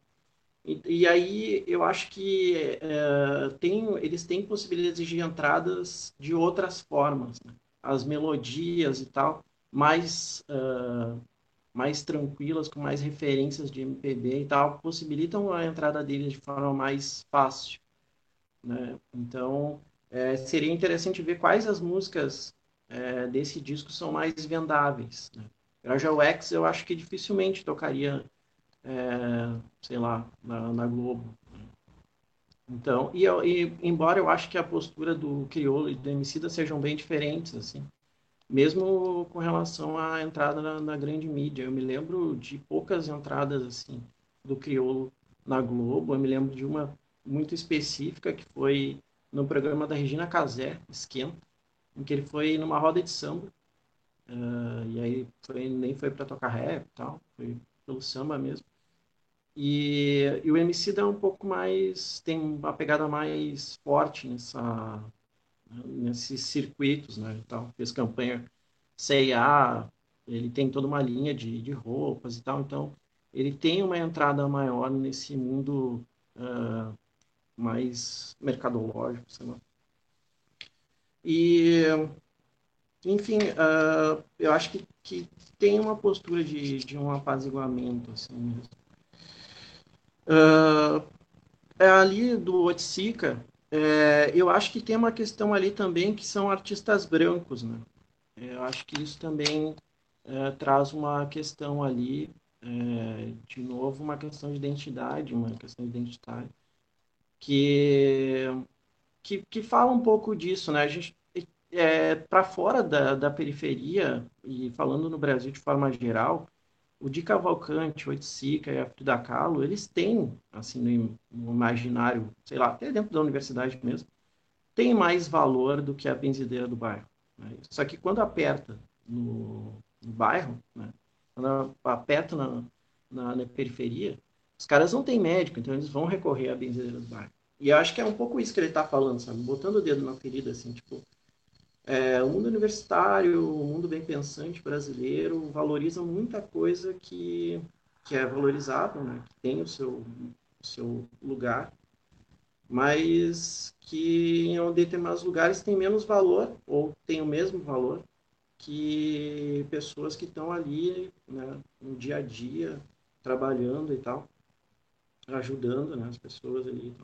Acho que fala um pouco também sobre arte e vida real, assim essa questão da arte, até onde ela vai e tal, qual o valor que ela tem, qual é a possibilidade de a gente viver de arte no Brasil, por exemplo, ou a gente viver a arte no Brasil. Cultura, né? A gente está vendo todo esse desmonte, todas essas perseguições e tal. Acho que tem um pouco disso também, falar um pouco de, desses valores e tal, que, que de forma geral também, para o brasileiro médio, uh, daqui a pouco o de Cavalcante, o Oiticica e a Frida Kahlo não tem esse valor mesmo tão importante. Uh, enfim, acho que seria mais isso, assim, com relação a essas questões que foram levantadas. Legal. É, eu vou falar, mas antes só queria saber, a gente não combinou horário, acho que até às oito está legal, né? O que, que vocês acham? É o que a gente fazia antes, né? Duas horinhas ali. Isso, eu acho que é bem por aí mesmo. Tá, beleza. É. Então tá. É, gostei muito, muito na real de ouvir tudo que vocês falaram agora. É,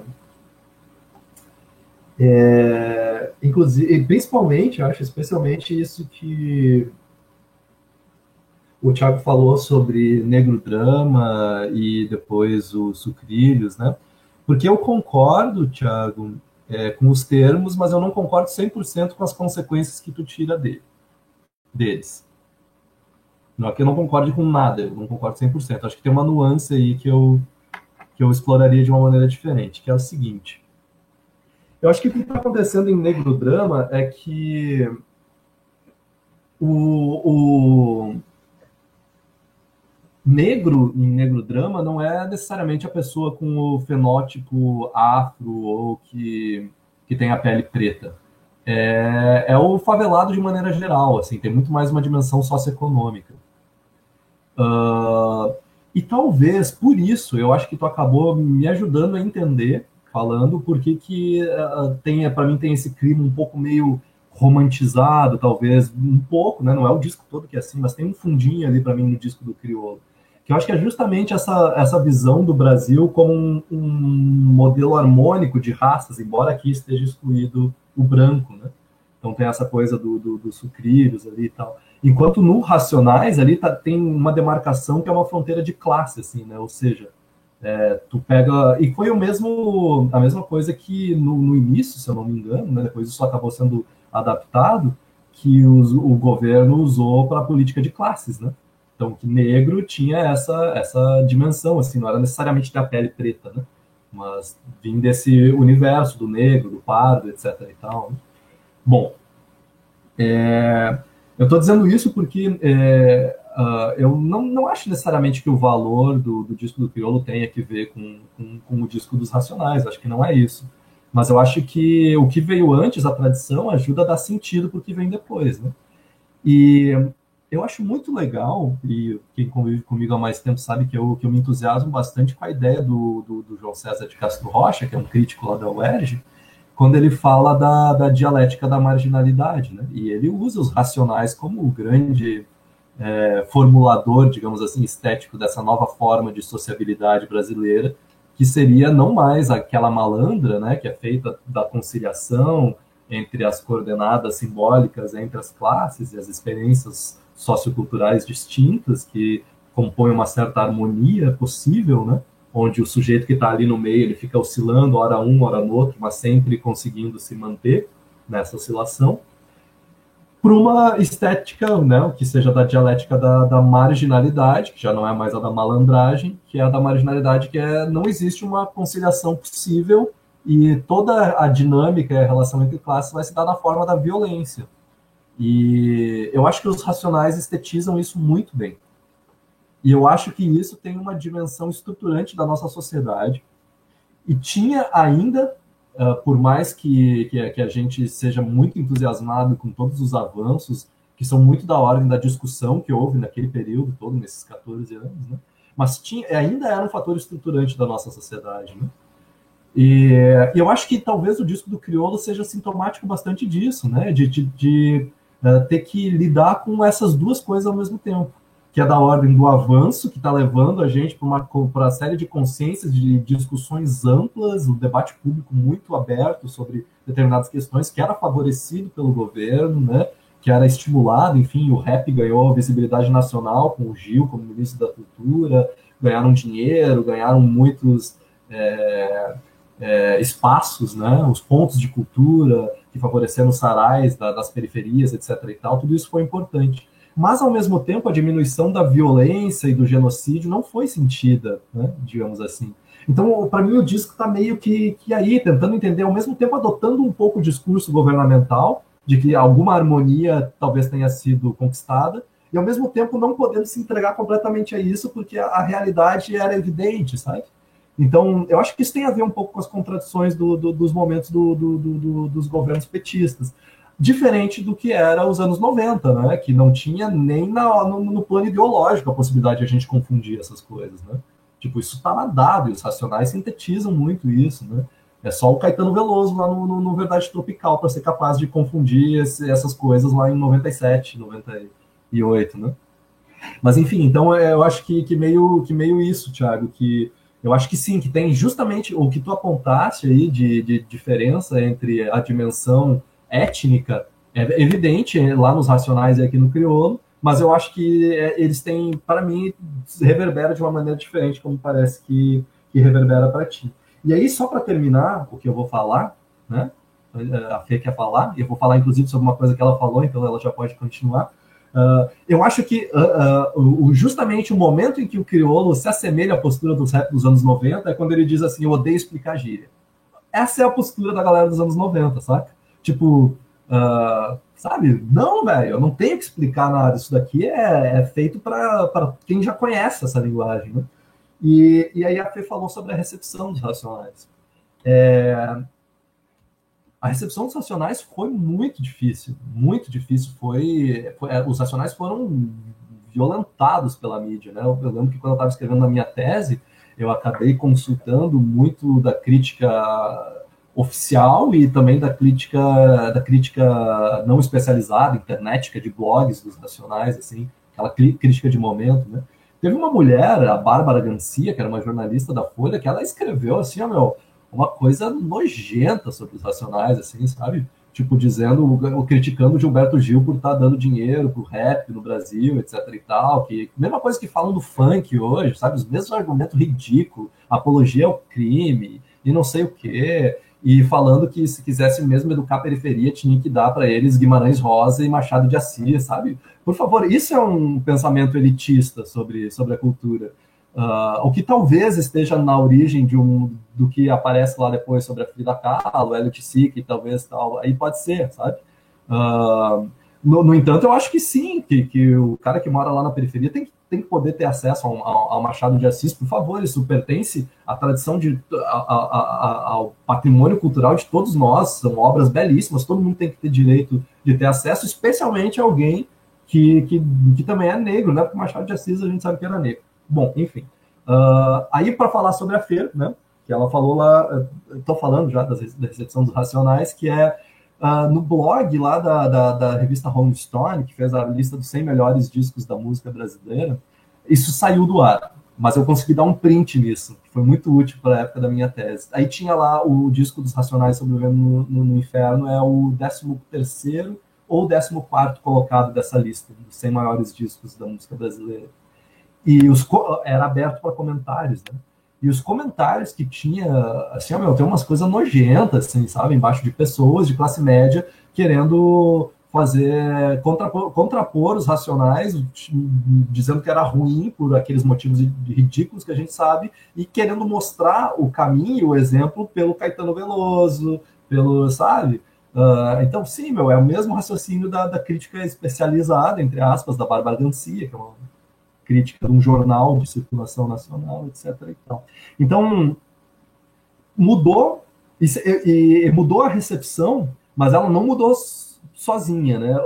Eu acho que, que mudou também a maneira do artista de entender a maneira dele de se relacionar com a, com a recepção. E os casos que a gente falou aqui, que é do, do Criolo e do, do Emicida, são muito emblemáticos disso. E acho uma pena que o o Renato não esteja aqui, porque o Renato. Bah, o Renato ia ter conhecimento de causa, né? Assim, o cara. Se estiver vendo a gente pelo YouTube, estamos sentindo muita falta aqui, o Renato. É, passo para a Fê agora falar.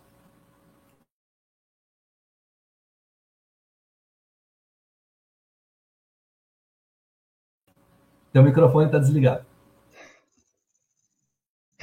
Eu sempre esqueço. Desculpa. É, tem uma coisa que a Angela Davis, Angela Davis diz que raça informa classe. E no Brasil isso é algo muito presente. Então, como todos sabem, você nascer negro, pobre, periférico, no Brasil é praticamente assinar um atestado de morte.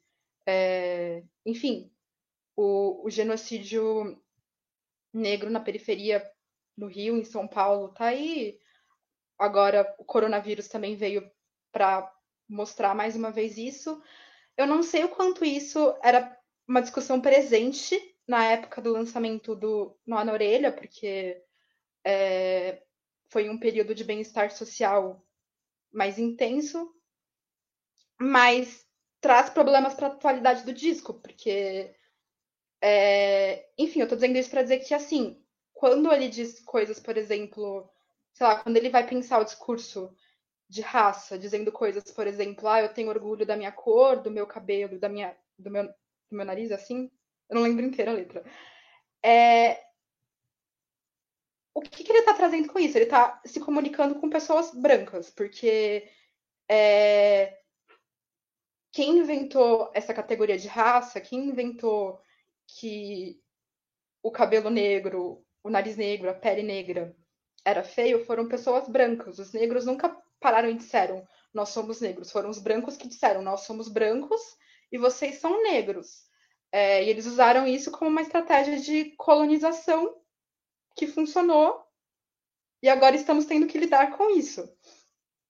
E essa autoafirmação da negritude ela é necessária só por um momento para que é, todas essas consequências da colonização sejam destruídas. Em algum momento, a categoria de raça vai ser destruída, a gente não sabe quando, mas isso vai acontecer, se tudo der certo.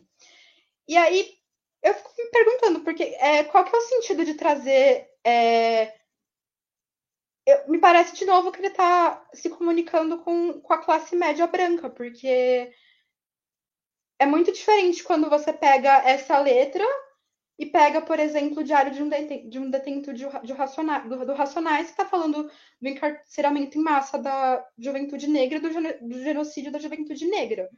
Então, sei lá, eu acho, eu vejo problemas nessa parte. É... Isso também para dizer a, a, parte do da do Oiticica, de Cavalcante, Frida Kahlo, não lembro a ordem, tem o mesmo valor que a benzendeira do bairro, é a mesma questão, assim, eu acho que esse verso traz problemas porque não dá para identificar facilmente o interlocutor. Não dá para saber se o interlocutor é, sei lá, um cientista social, que ele menciona no começo da música, se o interlocutor é, eventualmente, sei lá, uma pessoa da periferia que vai. É... que vai, sei lá, aprender um pouco sobre essa cultura letrada e talvez pensar em deixar de lado as próprias raízes. É... Mas não sei, eu, eu, vejo muito esse problema porque, ao meu ver, ele não, não vai lá na raiz e tenta destruir essa raiz. Ele está tentando, de certa forma, se infiltrar é, nas coisas que já existem e que são bem aceitas. E isso é um pouco, sei lá, me parece reform... um discurso meio reformista, sabe? Não, não, não propõe uma modificação radical e direta. É... Por outro lado, eu gosto um pouco desse, desse verso da sobre a benzedeira do bairro, porque quando ele fala um pouco sobre educação, eu sempre fico um pouco preocupada pensando, ele está propondo a educação é, como um direito, que é, ou ele está pensando assim, ah, as pessoas precisam da educação para salvar a alma delas, para elas não entrarem no crime, nas drogas, etc., que seria um problema também, porque de qual educação a gente estaria dizendo, assim, uma educação é, uma educação libertadora ou uma educação para que vai colonizar mais ainda a mente dos jovens da periferia. E aí eu acho que nessa perspectiva eu gosto um pouco mais desses versos porque, sei lá, tem uma ideia assim, você pode saber dessas outras coisas, mas também não, não vai jogar fora todo o conhecimento que a senhora analfabeta do seu bairro também sabe. Mas enfim, eu acho que é, é, é, é muito confuso tudo isso porque em nenhum momento ele toma uma posição direta. Em uma hora ele tá com ele tá, me parece que ele está sempre falando sobre a periferia para pessoas é, brancas de classe média, diferente, diferente do, dos racionais, que eles estão falando para a periferia, diretamente com a periferia, sobre os problemas da periferia. E aí eu acho que essa mudança assim de postura, de interlocução, causa, acaba causando tantos problemas. Acho que era isso. Uhum, eu gostei muito, inclusive, dessa leitura que pega mais, assim, tipo, do, da letra mesmo, assim, pensando na interlocução dela. Eu não tinha pensado nisso, mas eu acho que tem muito sentido que isso cause ambiguidades e dificuldade de, de interpretar. O Pandolfo se inscreveu, tu quer falar alguma coisa antes, Fê? Eu desliguei o microfone quando. É... Essa questão da educação, ela surge muito por conta dos saraus. Sarais, sarau. Quarentena de 70, esqueci como. Nunca, como nunca sei qual é o plural sarau. É, enfim, o criolo participou do, do, do movimento de sarau na periferia. E uma das leituras é que ah, é, pela arte, pela literatura, nós podemos salvar a alma desses jovens. Só que a, a questão do, do, sarau da periferia não é, não é essa, é ocupar um espaço legítimo e, e fazer o que você tem vontade de, de fazer, assim, com, com a sua voz. Não, e, mas muita gente tem essa leitura e eu acho que o, o crioulo poderia ter, ser um pouco mais crítico em relação a isso, dizer, não, ó, a gente não está tentando. É, a, a, gente não está aqui com a intenção de se letrar, de virar, sei lá, um intelectual de acordo com o seu padrão de intelectual. A gente está fazendo o nosso rolê, sabe? Que eu acho que tem muito isso que, que é uma coisa que surgiu muito nessa época de bem-estar social, que é, é, é foi junto com a, com a, política de cotas e a política de cotas foi, bo, foi, foi algo bom, foi, só que o é, é, a verdadeira revolução viria se, se não existisse mais vestibular, se todo mundo entrasse na faculdade. Não é algumas pessoas da periferia ocupando esse, esse, esse espaço que vai fazer todo mundo estar lá. Então acho que tem muito disso. Ele poderia ser mais crítico em relação a isso, mas parece que ele foi muito na onda do momento, entende? Hum. É... Legal. Então, eu for te passar a palavra, uma coisa só antes de passar é a seguinte: como faltam sete minutos para as oito, eu sugiro que o Pandolfo fale, fale à vontade, não precisa se preocupar com horário, só não, não vai deixar a gente aqui para sempre, né? E, e, aí depois o Thiago, né? Thiago, tu, tu tu, acho que se tu quiser, né, não é obrigado, mas como tu propôs o disco, propôs a, audição e o debate, tu faça um encerramento, assim, é, sobre o disco, e daí depois eu termino fazendo um encerramento do evento e falando sobre é, a parte logística, os avisos paroquiais. Perfeito, acho que é por aí mesmo. Eu faço então minha, minha rodada final aqui de colocações, tentando fazer um apanhado do que foi do que foi sendo colocado aqui. É, agradecendo também pelos amigos que participaram junto aqui é, conosco falando e para os amigos que participaram é, apenas escutando. A gente pode desenvolver recursos melhores para mais pessoas participarem falando, que o nosso objetivo é estar outras opiniões, não apenas as nossas. Né? Então, foi bem bacana que tiveram alguns amigos que participaram assim. Um, eu, eu vou, eu gostei muito assim uh, o, o, dessa coisa da dialética da marginalidade. Eu já tinha ouvido o Gustavo falar em outro momento na defesa da, da tese dele. Ele falou sobre isso, né? E eu uh, co, co, assim coloco para diálogo isso com algo que tanto o, o, Gustavo quanto o Thiago falaram, que é a questão assim, o que vem, uh, o que veio antes afeta o que vem depois, né? O Gustavo disse literalmente essa frase. Portanto, o, o negodrama ele não está fora, digamos assim, do que veio depois do negodrama. Todos que vieram depois do negodrama é como se fossem negodramas para além do negodrama. Então, cada rap depois de negodrama carrega o negodrama como fantasma, digamos assim. Então, a gente pode exigir que seja negodrama, porque ele já está falando depois do negodrama. E isso é muito importante para a gente entender a dialética da marginalidade hoje. Eu acho isso muito relevante e, e isso assim traz o, a qualidade desse encontro, da gente trocar diferentes ideias e chegar a coisas. Né?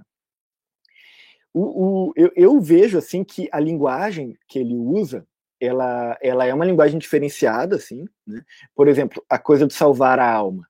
Ele está é ele tá metaforizando. É óbvio que se a gente for pegar essa expressão totalmente em outro contexto, a gente vai, vai pensar no genocídio indígena. Até hoje. Os caras estão lá, estão chegando para evangelizar com o Covid, os caras. A evangelização deles é o Covid. Então, não é disso que se trata. A gente tem que. O que está querendo ser dito, então, com salvar a alma pela poesia? Tá, é uma tentativa de entrar numa linguagem, quer dizer, para destruí-la. No caso, não quer dizer que ele não seja cristão não acredite em Deus, não tem nada a ver com isso, mas tem a ver com, com, com a hegemonia do discurso evangélico. Que eles estão prometendo salvar a alma por determinados ideais de branquitude, contra os quais a poesia.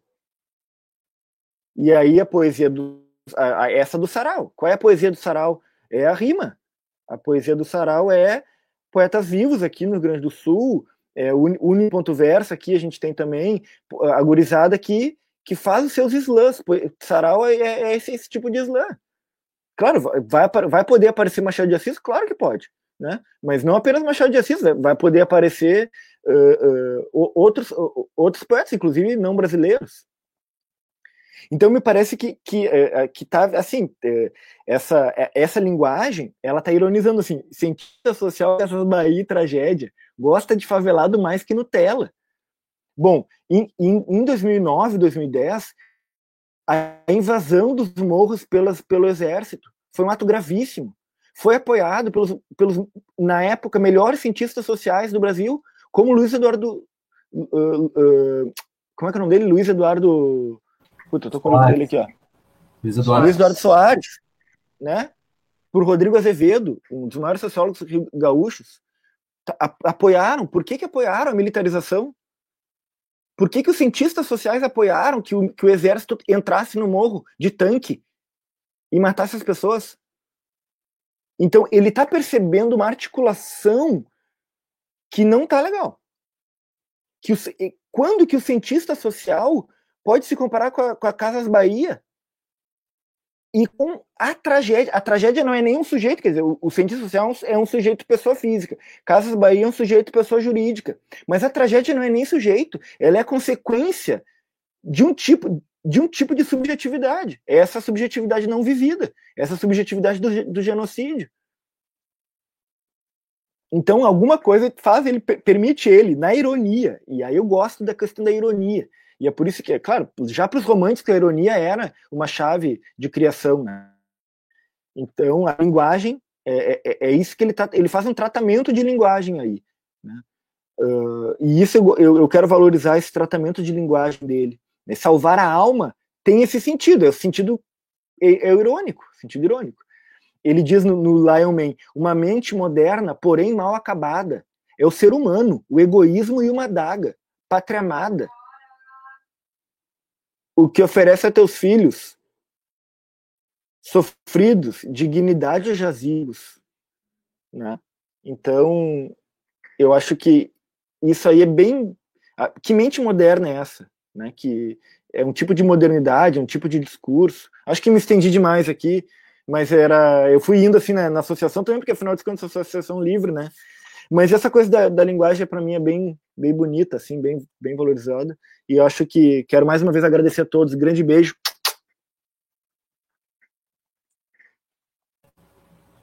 Que massa, que massa.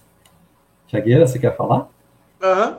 Aí, vamos finalizando. Então, eu vou só comentar algumas coisas ali. Uh, é, a fala da Fernanda é, é, muito precisa, assim, com relação a vários, várias coisas e tal.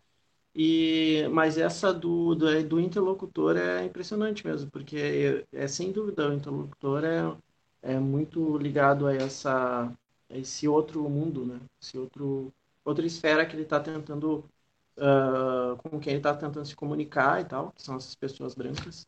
Uh, acho que a pergunta é mesmo como quem ele está tá se falando, com quem está se falando, né? E com quem ele está falando.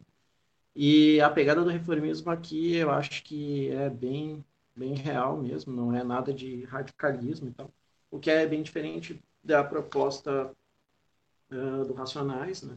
e, e, e a fala também é para um outro, um outro público. É, a manutenção dessa tradição, eu, eu, acho que tem muito a ver com a benzedeira e, de novo, é, muito atual, né? No momento em que a gente tem é, traficantes de drogas, traficantes de drogas evangélicos que estão, sei lá, atacando templos é, né, de religião afro e tal. Então essa manutenção da tradição hoje é ainda mais importante e ainda mais uh, difícil, né? Uh, e aí, enfim, toda essa essa ampliação de pensamento evangélico, essas disputas ideológicas que estão se dando na periferia e tal, depois é, do, de uma uh, de um governo que se propunha é, progressista, mas que também, de alguma forma, estabelecia algum diálogo com essas lideranças, né, Esse, que se tornaram muito fortes atualmente, são essas lideranças religiosas. Uh, e, e, esse universo evangélico ele já aparecia né, nos anos 90 e tal. É, também aparece nos Racionais e, e acho que tomou uma força bastante grande então, nesses últimos tempos. Uh, mas, enfim, uh, para a gente terminar, eu acho que a ideia da gente é sempre essa, assim, fazer um debate em que a gente saia com muitas questões, pensando muita coisa. Uh, a gente tenta sempre trazer a coisa para uma diversidade de público. A gente já teve muitos públicos, muitos públicos diferentes e tal. E eu acho que essa é a diversidade possibilita que a gente pense outras coisas, que a gente tenha opiniões divergentes e que a gente vai construindo pela, pela, pela contradição mesmo, assim, de opiniões, de ponto de vista, de experiências de vida, sei lá. Que eu acho que faz com que uh, essas associações livres elas ganhem uma força, assim. É, e claro que, sem dúvida, um disco como o do Criolo ajuda muito nisso, né? Porque eu estava até pensando, é um disco que já nasceu clássico, né? É um negócio impressionante. É um... Poucos discos depois dos anos 2000 têm a força que esse disco tem. Né? Acho que eu consigo pensar Elza Soares com Mulher do Fim do Mundo, é um disco clássico, nasceu clássico, como o disco do, do Criolo. Uh, e aí tem umas, tem, por exemplo, sei lá, uh, Noite de Climão da Letrux, que a gente escutou, que eu acho que também é um disco que tem um apelo muito forte, assim, é um disco que marca uma determinada época. E para um público muito diferente dos dois discos, né, tanto da Elsa quanto, uh, quanto do, do Criolo em alguma medida. Mas são poucos, eu acho que são poucos discos, assim, que, que são tão impactantes, assim, tão emblemáticos para pensar um determinado período, assim, um determinado, uma determinada época. E, enfim, eu acho que é isso. O Gustavo vai fazer o fechamento. E eu daqui agradeço todo mundo aí pela participação. E sigamos. É, bom, é, foi o 13 terceiro, né? Ou 12 segundo, 12 segundo. Eu, eu vou ser sincero com vocês, eu me impressionei positivamente com o funcionamento do negócio online, assim, achei que ficou dinâmico e organizado e tal, a gente conseguiu. É, uh, enfim, o Thiago mais uma vez escolheu um disco absolutamente provocativo. Uh, que, que é muito massa, porque eu acho que teve só uma vez que eu, eu saí mais ou menos tipo, frustradinho do, do Outstyle, que foi a vez que a gente ouviu o disco do Titãs, o Oblast Blonde, que é um disco que eu amo, é um dos meus discos preferidos do mundo. Só que rolou tanto consenso em torno desse disco, assim, todo mundo teve sempre as mesmas impressões. Não era só consenso se o disco era bom ou ruim, não, sabe? É que todo mundo tinha as mesmas impressões sobre cada coisa. E teve outros discos que todo mundo achou bom, e só que discordava aqui e ali sobre o que significava tal coisa ou tal outra coisa. Mas o Black Blonde eu fiquei tipo, vá, a gente. Porque eu voltei para casa ouvindo o disco da mesma forma que eu sempre ouvi ele.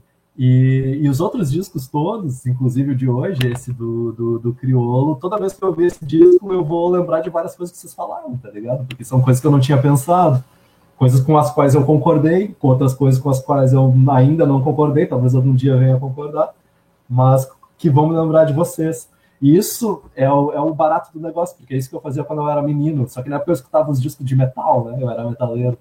E aí a gente comentava, a gente não entendia porra nenhuma de inglês, e aí alguém reparava num solo, ou numa frase melódica lá, ou numa batida, um rolo de bateria diferente que eu nunca tinha reparado. E sempre que eu escutava aquilo em algum outro momento, e sempre que eu escuto até hoje no YouTube aqui, eu lembro desse meu amigo que disse isso e eu me emociono, tá ligado?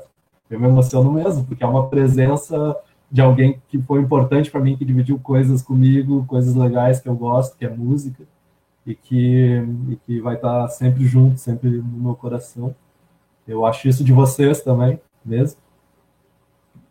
Já estou aqui quase chorando, porque é foda fazer assim a distância. Funcionou, mas é foda. Era legal quando a gente podia se ver. Logo a gente vai poder, eu não sei quando é esse logo, mas a gente vai poder de novo. Gostei que a gente voltou com o Outstyle. E para terminar, agradecer todo mundo que assistiu lá no, no YouTube. Vi que tinha umas 10 pessoas assistindo, uma hora que eu entrei lá agradecer a Manu e a Fê por ter participado. Tem uma outra pessoa aqui que é o Zé, né? E a, a provocação que eu quero fazer para terminar é a seguinte, sobre os próximos audio styles, porque é, recentemente é, eu tava, eu ando interessado por, por uh, conhecer a história da música ocidental erudita, né? Essa música de, de violino e. Eu até o que você vai falar. Eu vou falar assim do, do, do Kodak. É, e aí a Fê me apresentou um compositor maravilhoso, que é um, um é um compositor de, de, de, é um trovador, né? Do, do século XIII, na Galícia, que era o que depois viria a ser Portugal e Espanha, né? Que tem uma série de, de canções de amigo, né? Que eram aquelas canções onde o eu lírico é uma mulher falando sobre o seu amor, né? é, medievais, assim, que estão numa, numa língua que eu acho que é galego, que chama, que é muito próxima do português atual e tal. Não, então, é, é galego-português. Galego-português? É, galego é outra língua. Galego é uma língua viva. Tá, beleza. Muito bom, muito bom. Então, eu fiquei pensando, não precisa ser o próximo, mas a gente podia fazer um outstyle sobre o Martin Kodaks. Eu acho que ia ser da hora, meu. Ia ser um salto lá para a Idade Média, tá ligado? Para os inícios da língua portuguesa ali e da, e da história do nosso idioma, enfim, sabe? Eu acho que pode ser uma coisa. Então fica essa ideia no ar, a gente conversa com ela sobre ela nos bastidores depois. E é isso. Se alguém quiser dar mais uma faladinha final aí, qualquer coisa, senão a gente encerra. É, acho que vamos encerrar. Bom, a Manu quer falar ainda? Deixa eu só comentar que a Annelise Müller falou ali no, no YouTube, deixou uma, uma mensagem, acho que só para deixar registrado aqui, então, né, que é importante o que ela falou ali. Ela disse o seguinte: ali, quando estava se encerrando a discussão, logo depois da, da fala da Fernanda. Também tem a questão da periferia ser conteúdo, matéria das obras dos artistas Hélio Oiticica e de Cavalcante, especialmente através de uma estética da favela em Oiticica. Valeria o debate da aceitação do morro, periferia, em determinados contextos. Quem fala, como fala, sobre a periferia e para quem. Excelente contribuição. É isso aí. Obrigado. Pena que não vimos antes, poderíamos ter comentado é. lugar. Mas então é isso, time. Muito obrigado pelo carinho, pela amizade, pela essa troca de experiência. Vamos seguindo o barco aí de cabeça erguida. Fiquem em casa, se protejam, cuidem dos seus, cuidem de si, cuidem do outro. Beijo nos corações. Eu vou dando me despedindo aqui também. Uh, é isso aí. Uh, eu acho que uh, os comentários ali, agora que a Manu trouxe da Annelise ali, da Anne, eu acho que eles estão no disco e, e, de alguma forma a gente também comentou algumas coisas. Uh, eu acho que essa questão da aceitação é, é que norteia a diferença, acho, entre o, o crioulo E o Mano Brown até estava pensando sobre essas coisas aqui, estava anotando e tal, algumas coisas com a Djamila também, que é quando a gente se aproxima desse centro de privilégio, uh, as violências são menores, né? E aí esse comentário do, do Gustavo sobre os comentários que foram feitos de O Racional está na lista, eles são bastante emblemáticos de uma violência né, de quem está uh, mais excluído. E aí o crioulo se aproximando desse centro de privilégio branco tem menos restrições, menos violência e tal. Eu acho que, que tem a ver com isso, assim. Uh, esse debate da aceitação é um debate bastante importante é, no Brasil, né? Quem é aceito, que estética é aceita, é, quais são as, as contribuições que, que valem, né? E quais as pessoas que valem. Então, tem toda uma questão de valor e tal, que tem a ver com aquilo que a gente estava comentando da benzedeira também. Enfim. Mas é isso. Valeu, total, e sigamos e vamos até o próximo, de repente, uh, com Martin Kodaks. Pode ser, mas pode ser outro também. que massa, então. Quem que é? É tu que encerra, Pandolfo?